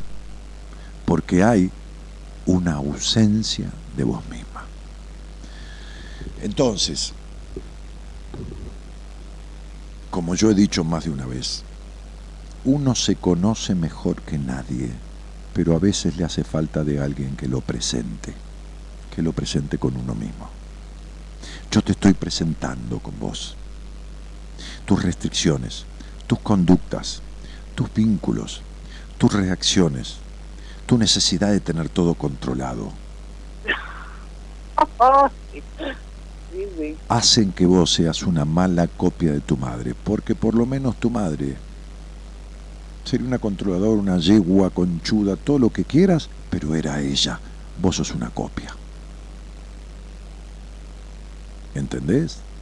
Sí. Por eso la, la copia que hacen los chinos de, de- de algunas cosas valen 2,20 y los originales valen 10 veces más. ¿Se entiende? Sí. Sí, sí, totalmente se entiende. Claro, hay un espumador, ¿sabes lo que es un espumador para la leche? Sí, Bueno, que es lo- el original, que tengo que vale como 3.500 mangos. Y hay otro que es chino, no porque las cosas chinas sean malas, son buenas por el valor que tienen, que vos le tenés que poner la leche caliente, no te la calienta, que tiene una pila abajo y que le pones la leche caliente y le, accionás la palanquita y, y- y bate y mueve una, una, una, una poleita y, y te espuma la leche. Pero ese vale 350 pesos, 400, ¿entendés? Y dura menos que un pedo en una canasta, ¿entendés? Bien. Entonces vos sos, mejor dicho, estás siendo, princesa, una mala copia de tu madre.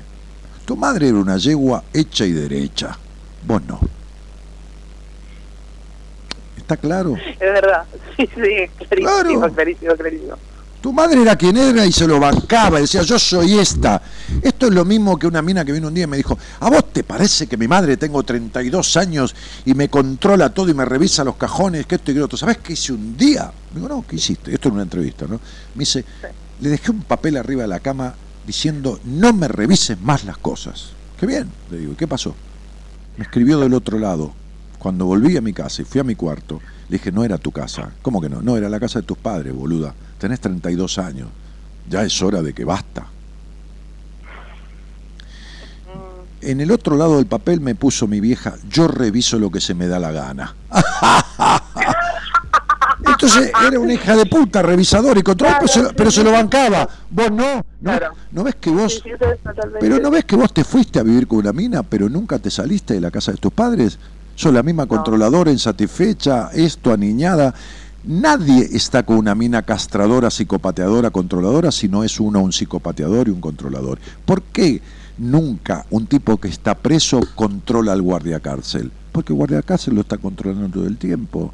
¿Por qué vos nunca la celaste a la boluda esta con la que estuviste? Porque ella te controlaba todo el tiempo, ¿por qué la vas a estar celando? ¿Para qué la vas a controlar?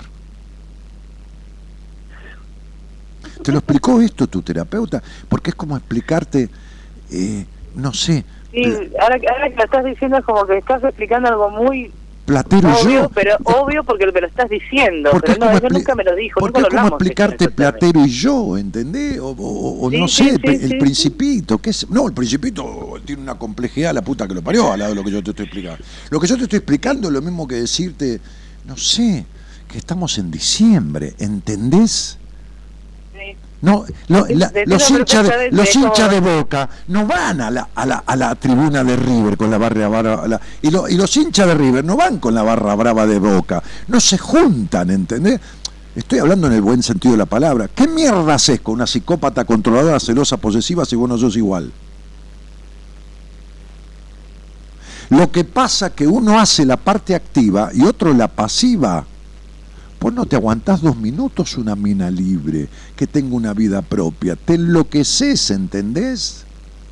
Vas a necesitar a los dos minutos saber cómo está. Vas a abrir el WhatsApp y vas a ver si está en línea, ¿entendés? Sí, sí. Olvídate. Sí. Ojo, pero estoy tratando de imaginar porque, pero lo que vos me decís me resuena con completo sentido. Que Sí, yo creo que no me lo bancaría. ¿Qué te Mira, vas a bancar, Andrea? ¿Vos no- estás no- no loca? me ha pasado. Pero ¿cómo te vas a bancar si sos desconfiada por naturaleza? Si vos te sentás con una mina a tomar algo, por primera vez, vas a un bar y la, y la- y la ves a la mina, qué sé yo, y te sentás a tomar algo, y cuando te sentaste antes de preguntar el nombre, vos ya estás razonando y desconfiando cómo mira, qué no mira, qué hizo, si se dio vuelta, si miró el reloj, si miró la hora, si se quiere ir, estás controlando todo. ¿De qué me estás hablando? Y lo peor es que eso me pasa con todo el mundo, ¿eh? Pero ya lo sé. ¿Cómo no te va a pasar con todo el mundo? Tu madre te traicionó con esa crianza y tu padre no te protegió de tu madre, por lo tanto es una traición. Así que no importa si te gustan los tipos o las minas, vos desconfías del mundo entero, porque desconfiar del mundo viene de la traición del padre. Claro, Porque el padre en psicología simboliza el mundo para el hijo. claro.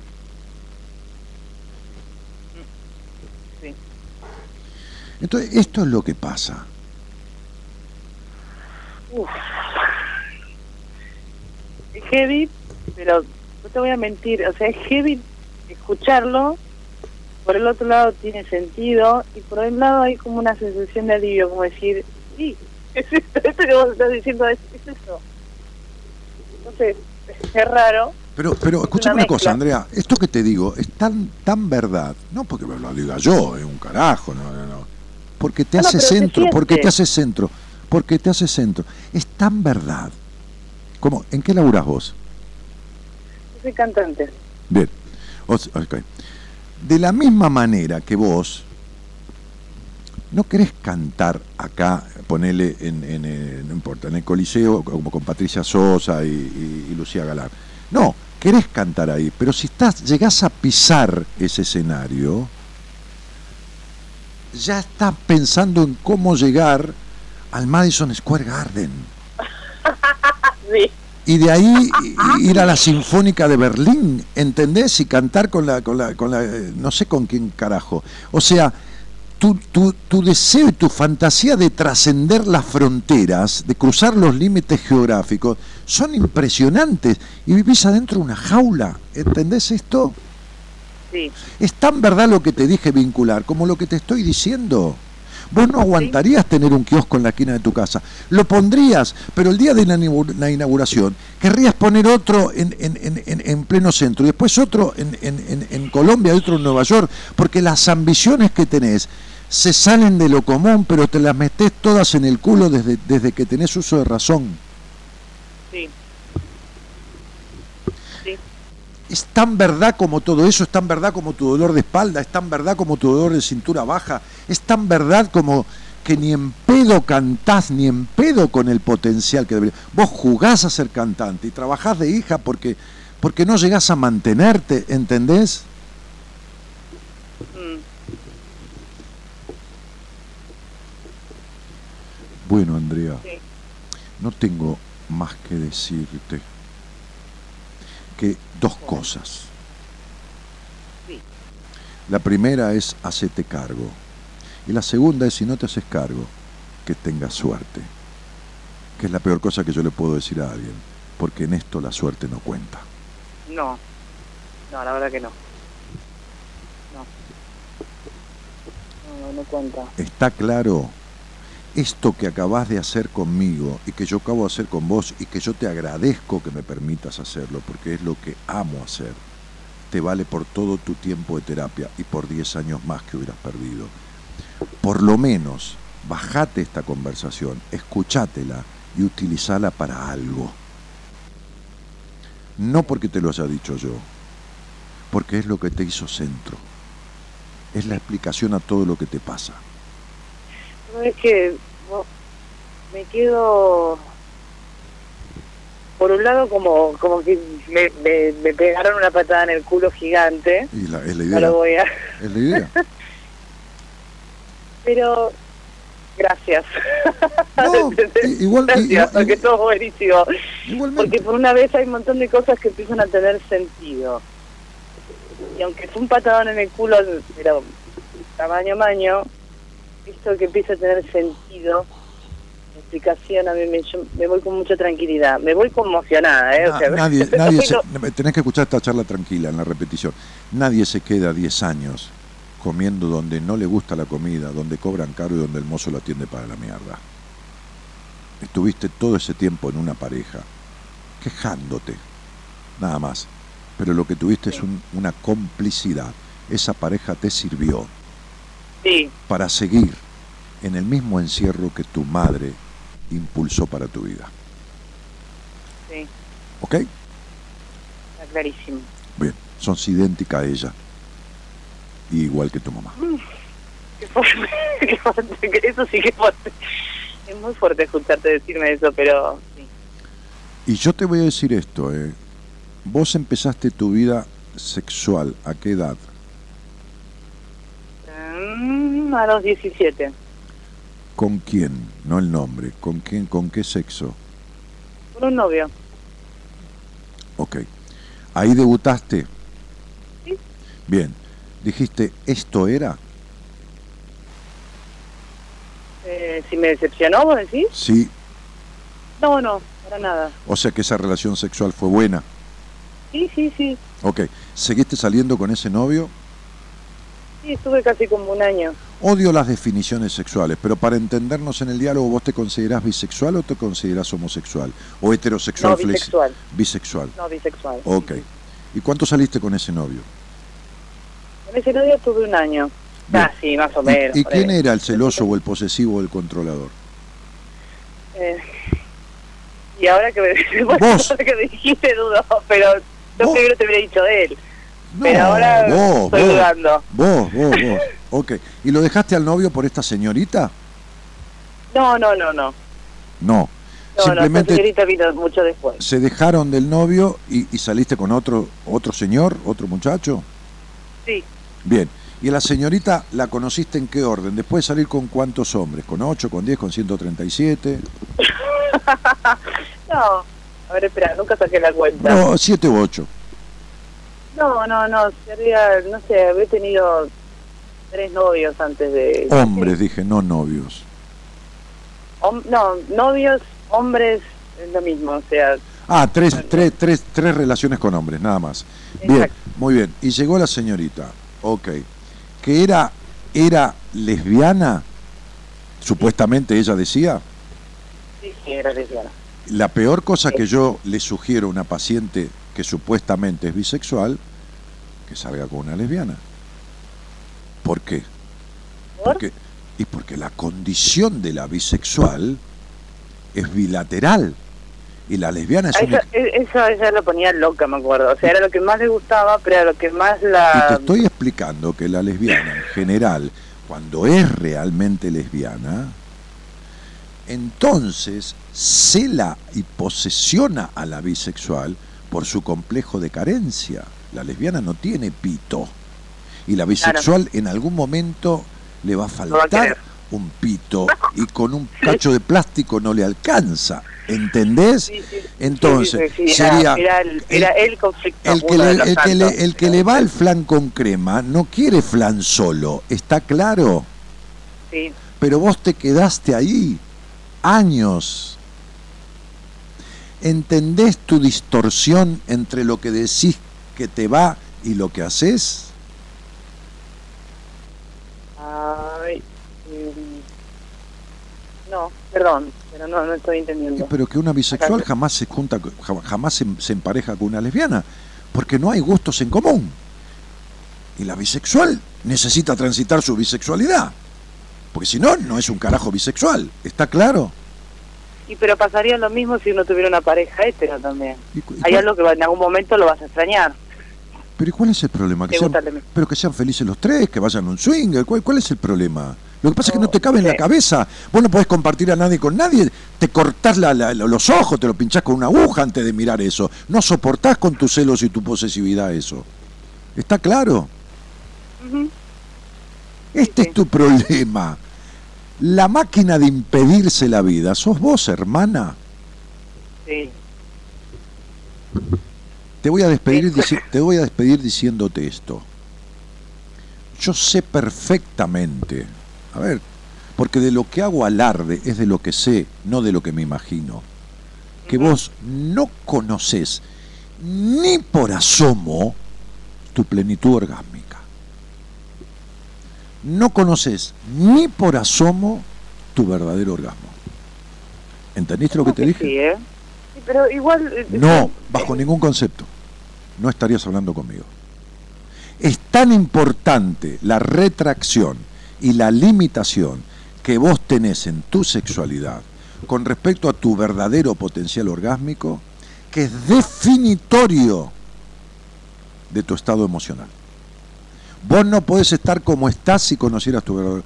Mira, flaca, de lo que yo hablo no es de lo que esbozo como idea, es de lo que hago Sí, de la transformación de las personas que atiendo. Y el 90% de mis pacientes son mujeres.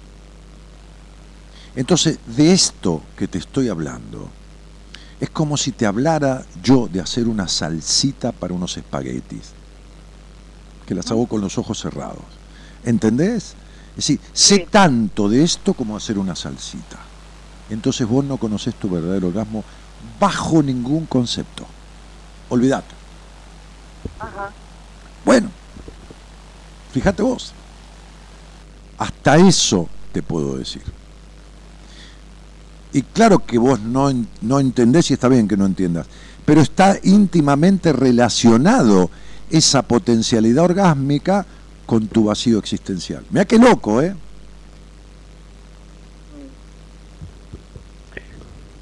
Sí, Vos estabas enamorada de esta chica. sí. ¿Y por qué cuando te masturbabas nunca la ponías en tu imaginación? Te mando un beso grandote, querida. Que, te- que tengas suerte. Que tengas suerte, Muchas querida. Chao, chao.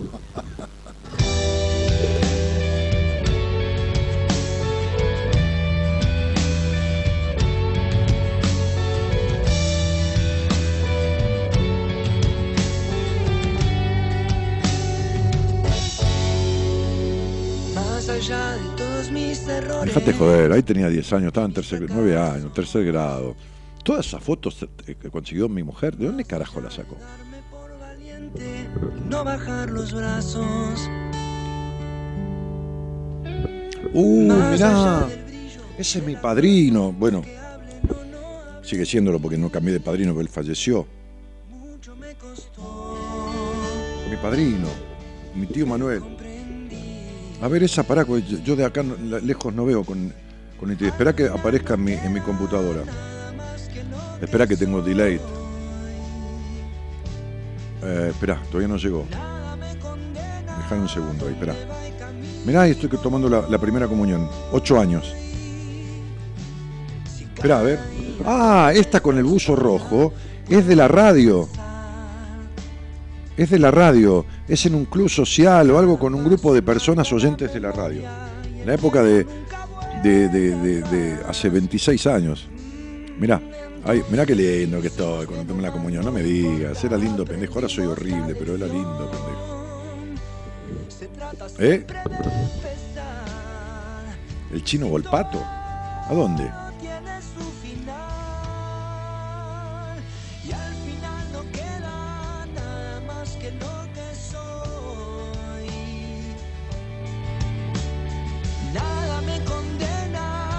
¿A dónde en la piedra? No, no lo vi. Ah, la foto. Ah, la foto de la comunión. No, no, no viene nada después de la comunión. No, no, no, no. No, pa- no apareció más nada. Se ve que se colgó, loco.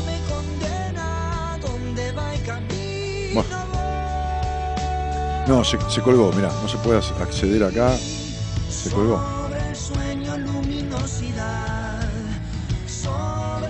Cargar de nuevo.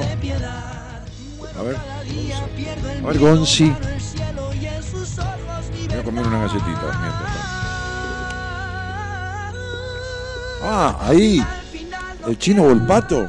No, esa no, eh, esa no la vi. ¿Dónde está esa? Decime dónde es porque no, no veo de acá. ¿Es ma- ¿Hay mar? ¿Es Mar de Plata? No veo de acá, loco. No veo con nitidez desde acá porque tengo lentes para mirar de cerca.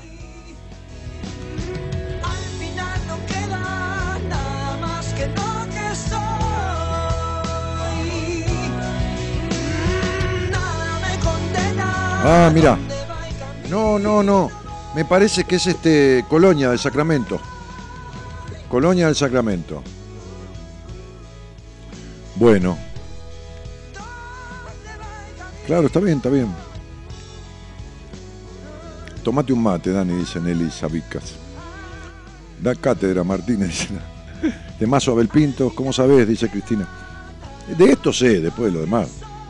Tranquila, que no sé nada. ¿eh? ¿Dónde se puede conseguir info sobre los seminarios? Agustina, escribile a Marita. Este, eh, entra en la página web danielmartinez.com.ar www.danielmartinez.com.ar y ahí tenés todo. Tenés mi Instagram, la, eh, esto, los seminarios, la pestaña de entrevistas, de mis libros, de qué sé yo, lo que quieras. Que no te comprometen nada. Haces clic y se acabó. Y mandás y pedís información y te la contestan y chao. Después haces lo que querés. Eh, gracias, iré en marzo. Bueno, no sé con qué está hablando. Eliana Ciuto, no puedo ir, no. Dice, previo te llamo. Yo este fin de completo habrá otro en marzo. Besos. Eh, me- para... Sí, está completo el seminario hace mucho tiempo, chicos. Para Rolón y este Matea que lo miran por TV. Qué lindo. Qué ganas de entrevista. Esta semana le escribo Marita, dice Noé. Miriam Marosoni dice, este fin de semana. Ah, el seminario, se están preguntando. Le cantaste todo en 20 minutos, dice Gabriel. Ah, Nico dice, recién terminé el libro que me pasó Marita. Nos vemos en el seminario, qué emoción. Dale, Nico, te veo allá, campeón. Este, sí, nosotros le, le mandamos un libro, que no es un libro mío, a, a la gente que va a hacer el seminario, porque en algún momento del seminario trabajamos sobre alguna cosita de ese libro. Este, encantador libro, el encantador cuentito. ¿no? Bueno, este. Eh, ¿Qué más? Eh, quiero retruco, dice. sí. Bueno, linda charla. Este. ¿Cómo gasta plata la gente en vez de invertirla? Dice. Piensa que sabes el doble, pero no te busca vos. No, pero lógico, Gabriel. Yo no se lo decía para que me busque, no, no. Se lo digo para que se dé cuenta, para que nos demos cuenta de cómo nos hacemos trampas. Así somos las personas. Con tal de mantener un mandato. O sea, es lo que yo decía al principio en la apertura, hablé de eso. Hablé de eso de aguantar. Esta, mina que salió al aire, digo, mira, cariñosamente, eh, no, no. eh, este, esta mina que salió al aire, este, este, eh, ansiosa como es, fíjate lo que digo, ansiosa como es, estuvo un año y medio en terapia sin saber de qué se trata lo que le pasa. ¿Se entiende lo que estoy diciendo? Un año y medio en terapia, sin saber. Y cuando se separó y quería hacer terapia, fíjate que dijo, si yo pensé en vos y di vueltas y di vueltas, pero claro, ¿no ves que yo le iba a decir todo lo que le dije hoy? Pero no estaba preparada. Ella prefirió, como decía mi viejo, esquivarle el culo a la jeringa todo el tiempo que fuera posible. Pero lo que pasa es que ya está hecha mierda. ¿Entendés? No es cantante, hace de cantante. Esta mina tiene un potencial como cantante o como lo que haga, el triple de lo que está siendo en este momento. Pero alojada, alojada, ¿no? Alojada, como alojamiento, alojada, instalada en esta que está haciendo, no puede desarrollar nada en plenitud. Ni pareja, ni sexo, ni vocación, ni profesión, ni trabajo alguno. Nada. ¿Por qué va a tener siempre vínculos distorsivos de pareja, de amistad, de laburo, de profesión, de todo? Porque tiene un vínculo distorsivo con ella misma. Tiene lo que el tango desencuentro, buscalo, ¿quién está? Julio Sosa, alguno que tenga voz de macho, aunque, aunque se la coma, no importa, pero que tenga voz, no me pongas un cantante de tango con voz finita porque no me gusta. Eh, ¿Quién está? El polaco, por ahí, hasta ahí. Julio Sosa no cantó desencuentro. Creo que no. Este. ¿Por quién tenés desencuentro? ¿No te abre? Ah, estás buscando.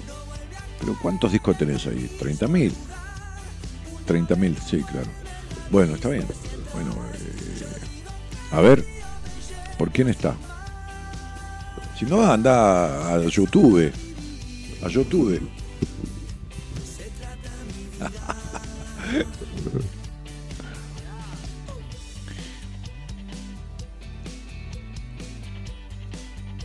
Entonces, ¿pero lo tenés trabado? ¿Se te colgó? A ver. ¿Quién es? ¿Eh? Goyeneche. El polaco, sí.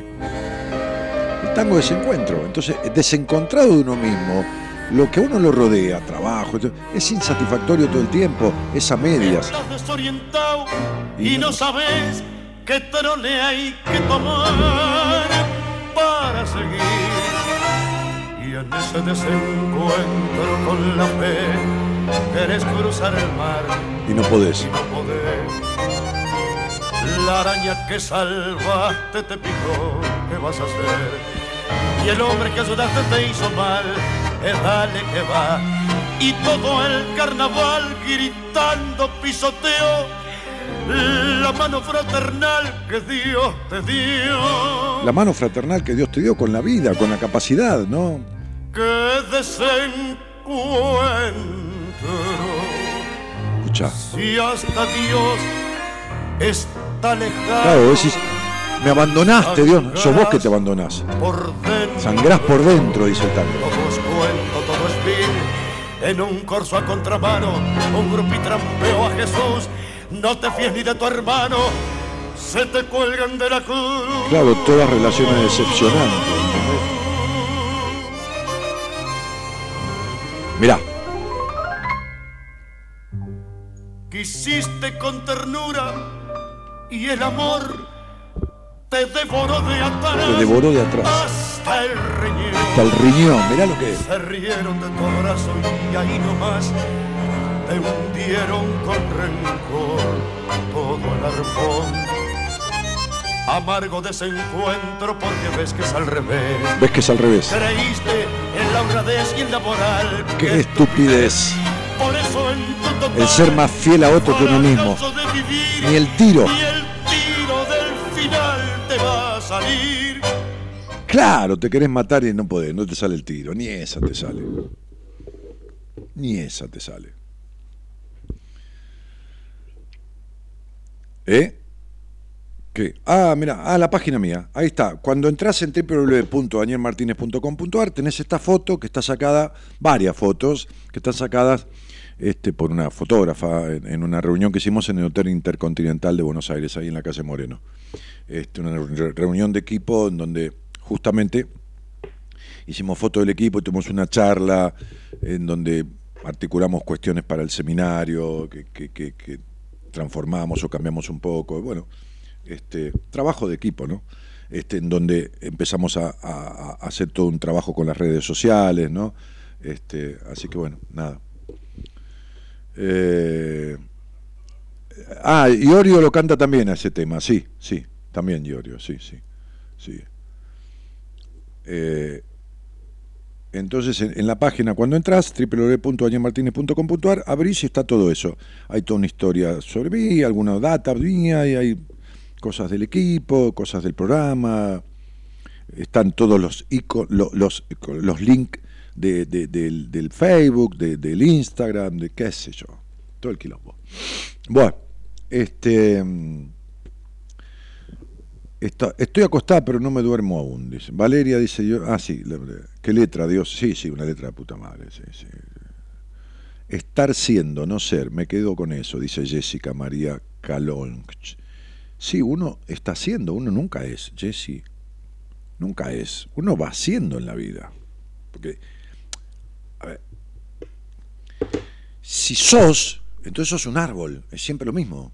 Con la misma etapa, florece en la misma época, esto, eh, eh, crece la misma rama, es del mismo color. El árbol es, la persona no es, la persona va siendo. ¿Se entiende? No sé, tiene, tiene una razón la frase, tiene un fundamento. Este, ¿Qué lo parió? ¿Qué tangazo? Dice que Sí, sí, sí, es un tango de puta madre. El polaco este, lo canta bien. Rocco Flores dice locura. Cristina Vélez, Julio Sosa. Bueno, eh, Amalia Aguilera saluda diciendo buenas noches. ¿Y qué más? Hermosa foto de la comunión, parece un angelito. ¡Sí! No sabés lo que era.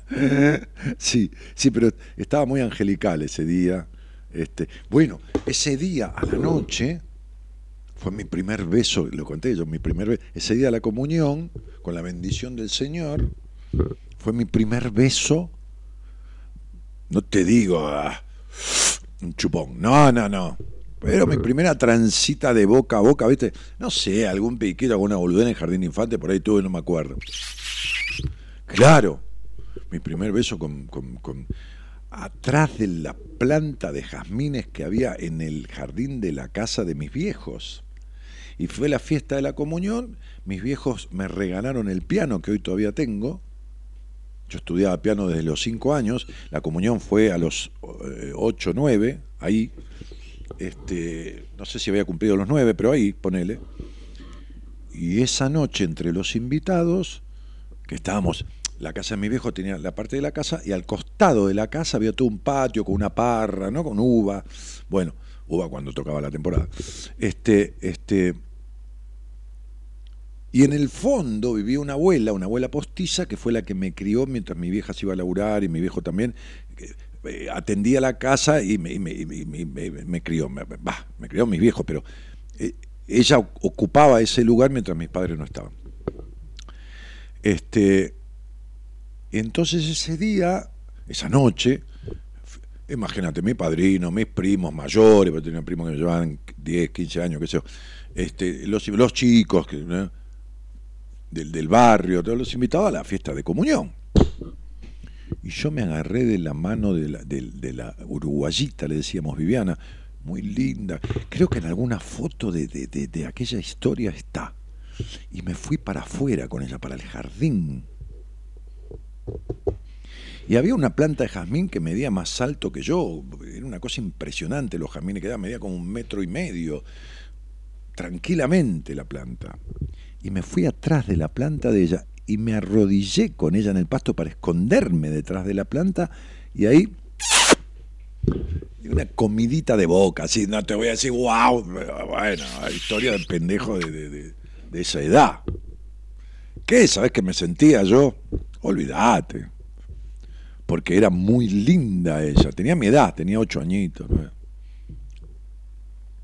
Qué bárbaro, Dios santo. Bueno, ¿qué va a hacer? Se hace lo que se puede y lo que no se compra hecho. Este, mirá las fotos que mi mujer mandó. Qué bárbaro. Qué cosa tan loca. Buah. Y las tías decían, mirá, Añelito, sí, sí, sí, mi tía Estrella, mi tía, uy, sí, sí, mi tía Amelia. Hola, buenas noches, Dani. Muy bueno lo que le dijiste. Villegas, Viviana, Anaí. En parte de la entrevista, en partes de la entrevista. Sentí que me hablabas a mí. Ojalá un día podamos charlar. ¿Qué, ¿Viste cuando la gente dice, ojalá un día podamos charlar? Si era como si nos, comunicáramos con, de acá Jujuy, con, con señales de humo o telepáticamente, ¿no? Cuando en realidad podemos hablar, no te digo ahora, pues yo me estoy yendo, pero el lunes que viene, man, llamás por teléfono o mandás un WhatsApp y te van a llamar y hablas conmigo. Listo, ya está. Es así, es así de difícil hablar conmigo. Ojalá algún día, tendrías que decir, Villegas, Viviana, Anaí, me anime a hablar con vos. Esto tendrías que decir. ¿Entendés, cielo?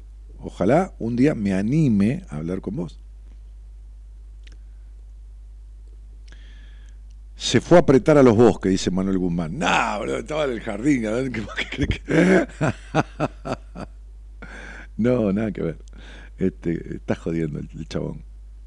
Bueno, hola, ¿qué hacen? Dice Fernando Bazán. Nada, estamos haciendo radio. Bueno, nos vamos a ir. ¿eh? Vamos a ir este, este, para no aburrir más eh, y, y- y para... Le tocaste una de Kleiderman y te la chapaste, Dani. Eh, no, no, no. No tocaba Richard Kleiderman todavía. En, en esa época no estaba Richard Kleiderman, no existía. No, qué sé yo que tocaba. A los ocho años. Y que había aprendido para Elisa. ¿Viste esas cosas? ¿Entendés? ¿Eh? No se escucha, boludo. Estás desconectado. Ray Conniff. No, no, no. Ocho años, boludo, ni, ni, ni, ni los Beatles, nada. Recién a los, a los 11 años, a los 11, 12 años tomé contacto con los Beatles. A los 11 años. Y ahí con mis amigos, a los 12 años y 13, ahí empezamos a tocar un poco. Eh, nada, olvídate, no, estamos hablando de, ¿sabes qué? De la época de... Buah. Bueno, señoras y señores, pon un tema y nos estamos yendo. La tía Estrella orgullosa del sobrino. Sí, mi tía me amaba, olvídate. Qué bien que cocinaba mi tía. Espectacular. Cintia Lucero dice, me parezco a mi mamá. ¿Y eso qué es? ¿Una suerte o una desgracia? Mira qué cosa, la suerte es loca cuando te toca. A la suerte hay que ayudarla, chicos.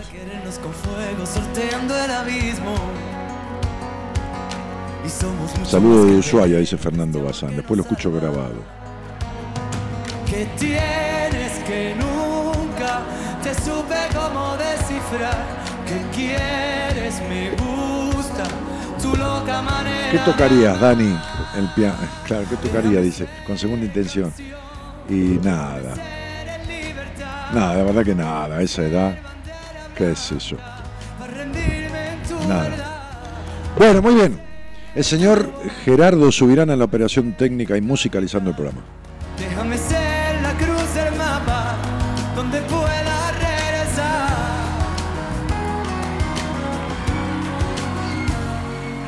Si vas a preguntarme de nuevo, créete la respuesta. En la producción, el señor Gonza Gonzi Comito. Hoy no estuvo telefonero. Estuvo, no, no, no, no. Se ve que está disimulando, ¿viste? No, no, no está de levante. Habló Si poco. vuelves a mirarme a los ojos, Más o menos. Ah, qué joder. Ah, se, se esconde atrás de la. Se esconde atrás de la computadora. O por ahí está así como que debe tener manos libres puesto, ¿entendés? Entonces no, no se lo ve con el teléfono en la oreja. Dale. te nombro en cada suspirar. Sí, y de cómplice con mi germo encima. Ah, chabón, ¿eh? Déjame ser canción, déjame ser en libertad. Bueno, veamos. Este, ¿quién, quién viene mañana? Eh, sí. Mañana el licenciado en psicología de la Universidad de Buenos Aires. Profesor en seis materias de nivel superior, encima. Este, marido, padre y, hombre argentino. Enrique Audine. ¿eh? Mañana está Enrique este, eh, haciendo el programa. Ya después el viernes este, nos va a estar Morita Conti a la noche. ¿eh? Este, y el resto del equipo se encuentra el viernes al mediodía. Este, parte, vamos al mediodía, parte llega un poquito más tarde. Este, este, pero la mayoría estamos antes de que llegue todo el grupo del seminario, que vienen de muchas provincias argentinas. La minoría son de acá de Buenos Aires. La mayoría de, qué sé yo, Chaco, Jujuy, Caleta Olivia, Tucumán, Mendoza, Santa Fe. ¡Oh! De todos lados. Este, para vivir esos tres días maravillosos este, de tanta comunión, ¿no? de tanta unión común, hablando de comunión en cuanto a la hostia, ¿no? Para vivir tres días de la hostia, ¿no? en, donde, en donde las caras son una cuando entran y cuando se van tienen un brillo todo en los ojos, le brilla el alma, no sé, es una cosa maravillosa ese seminario. Bueno, nada, me voy.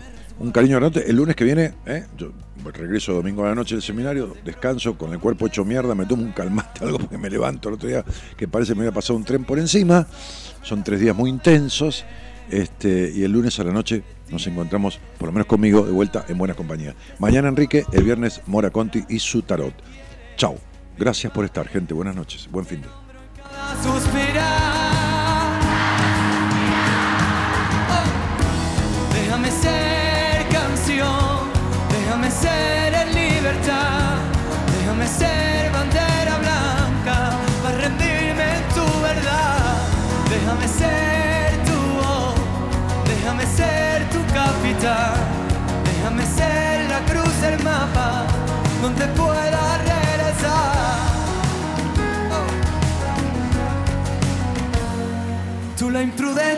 Canalla que sabe cómo convencerme. Somos distintos, pero nuestro instinto consigue enredarnos. Contigo siempre prefiero perder para ganar tu sonrisa después. No, tengo que decir esto. Mirá que hay un saludo de Valeria Bengolea que dice, chau, comito. No, no, no, esta es una cosa, nada, tengo que volver para decir esto porque este pibe de ahí atrás, desde las sombras, este, ¿te entendés? Pesca, pesca, con, pesca con, con, con- con robador. Viste que el anzuelo robador está prohibido. No, no, no, esta es, esta es la máxima. Mirá Valeria Bengolea, parece que le gusta comito. Vamos, vamos, chao, va. Prefiero ser contigo, pero a mi manera. La pólvora dispuesta tengo prepara. Dinamita es tu cuerpo a punto de estallar.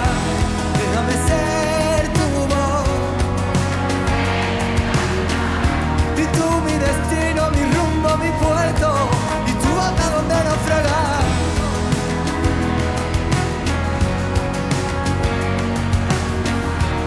Déjame ser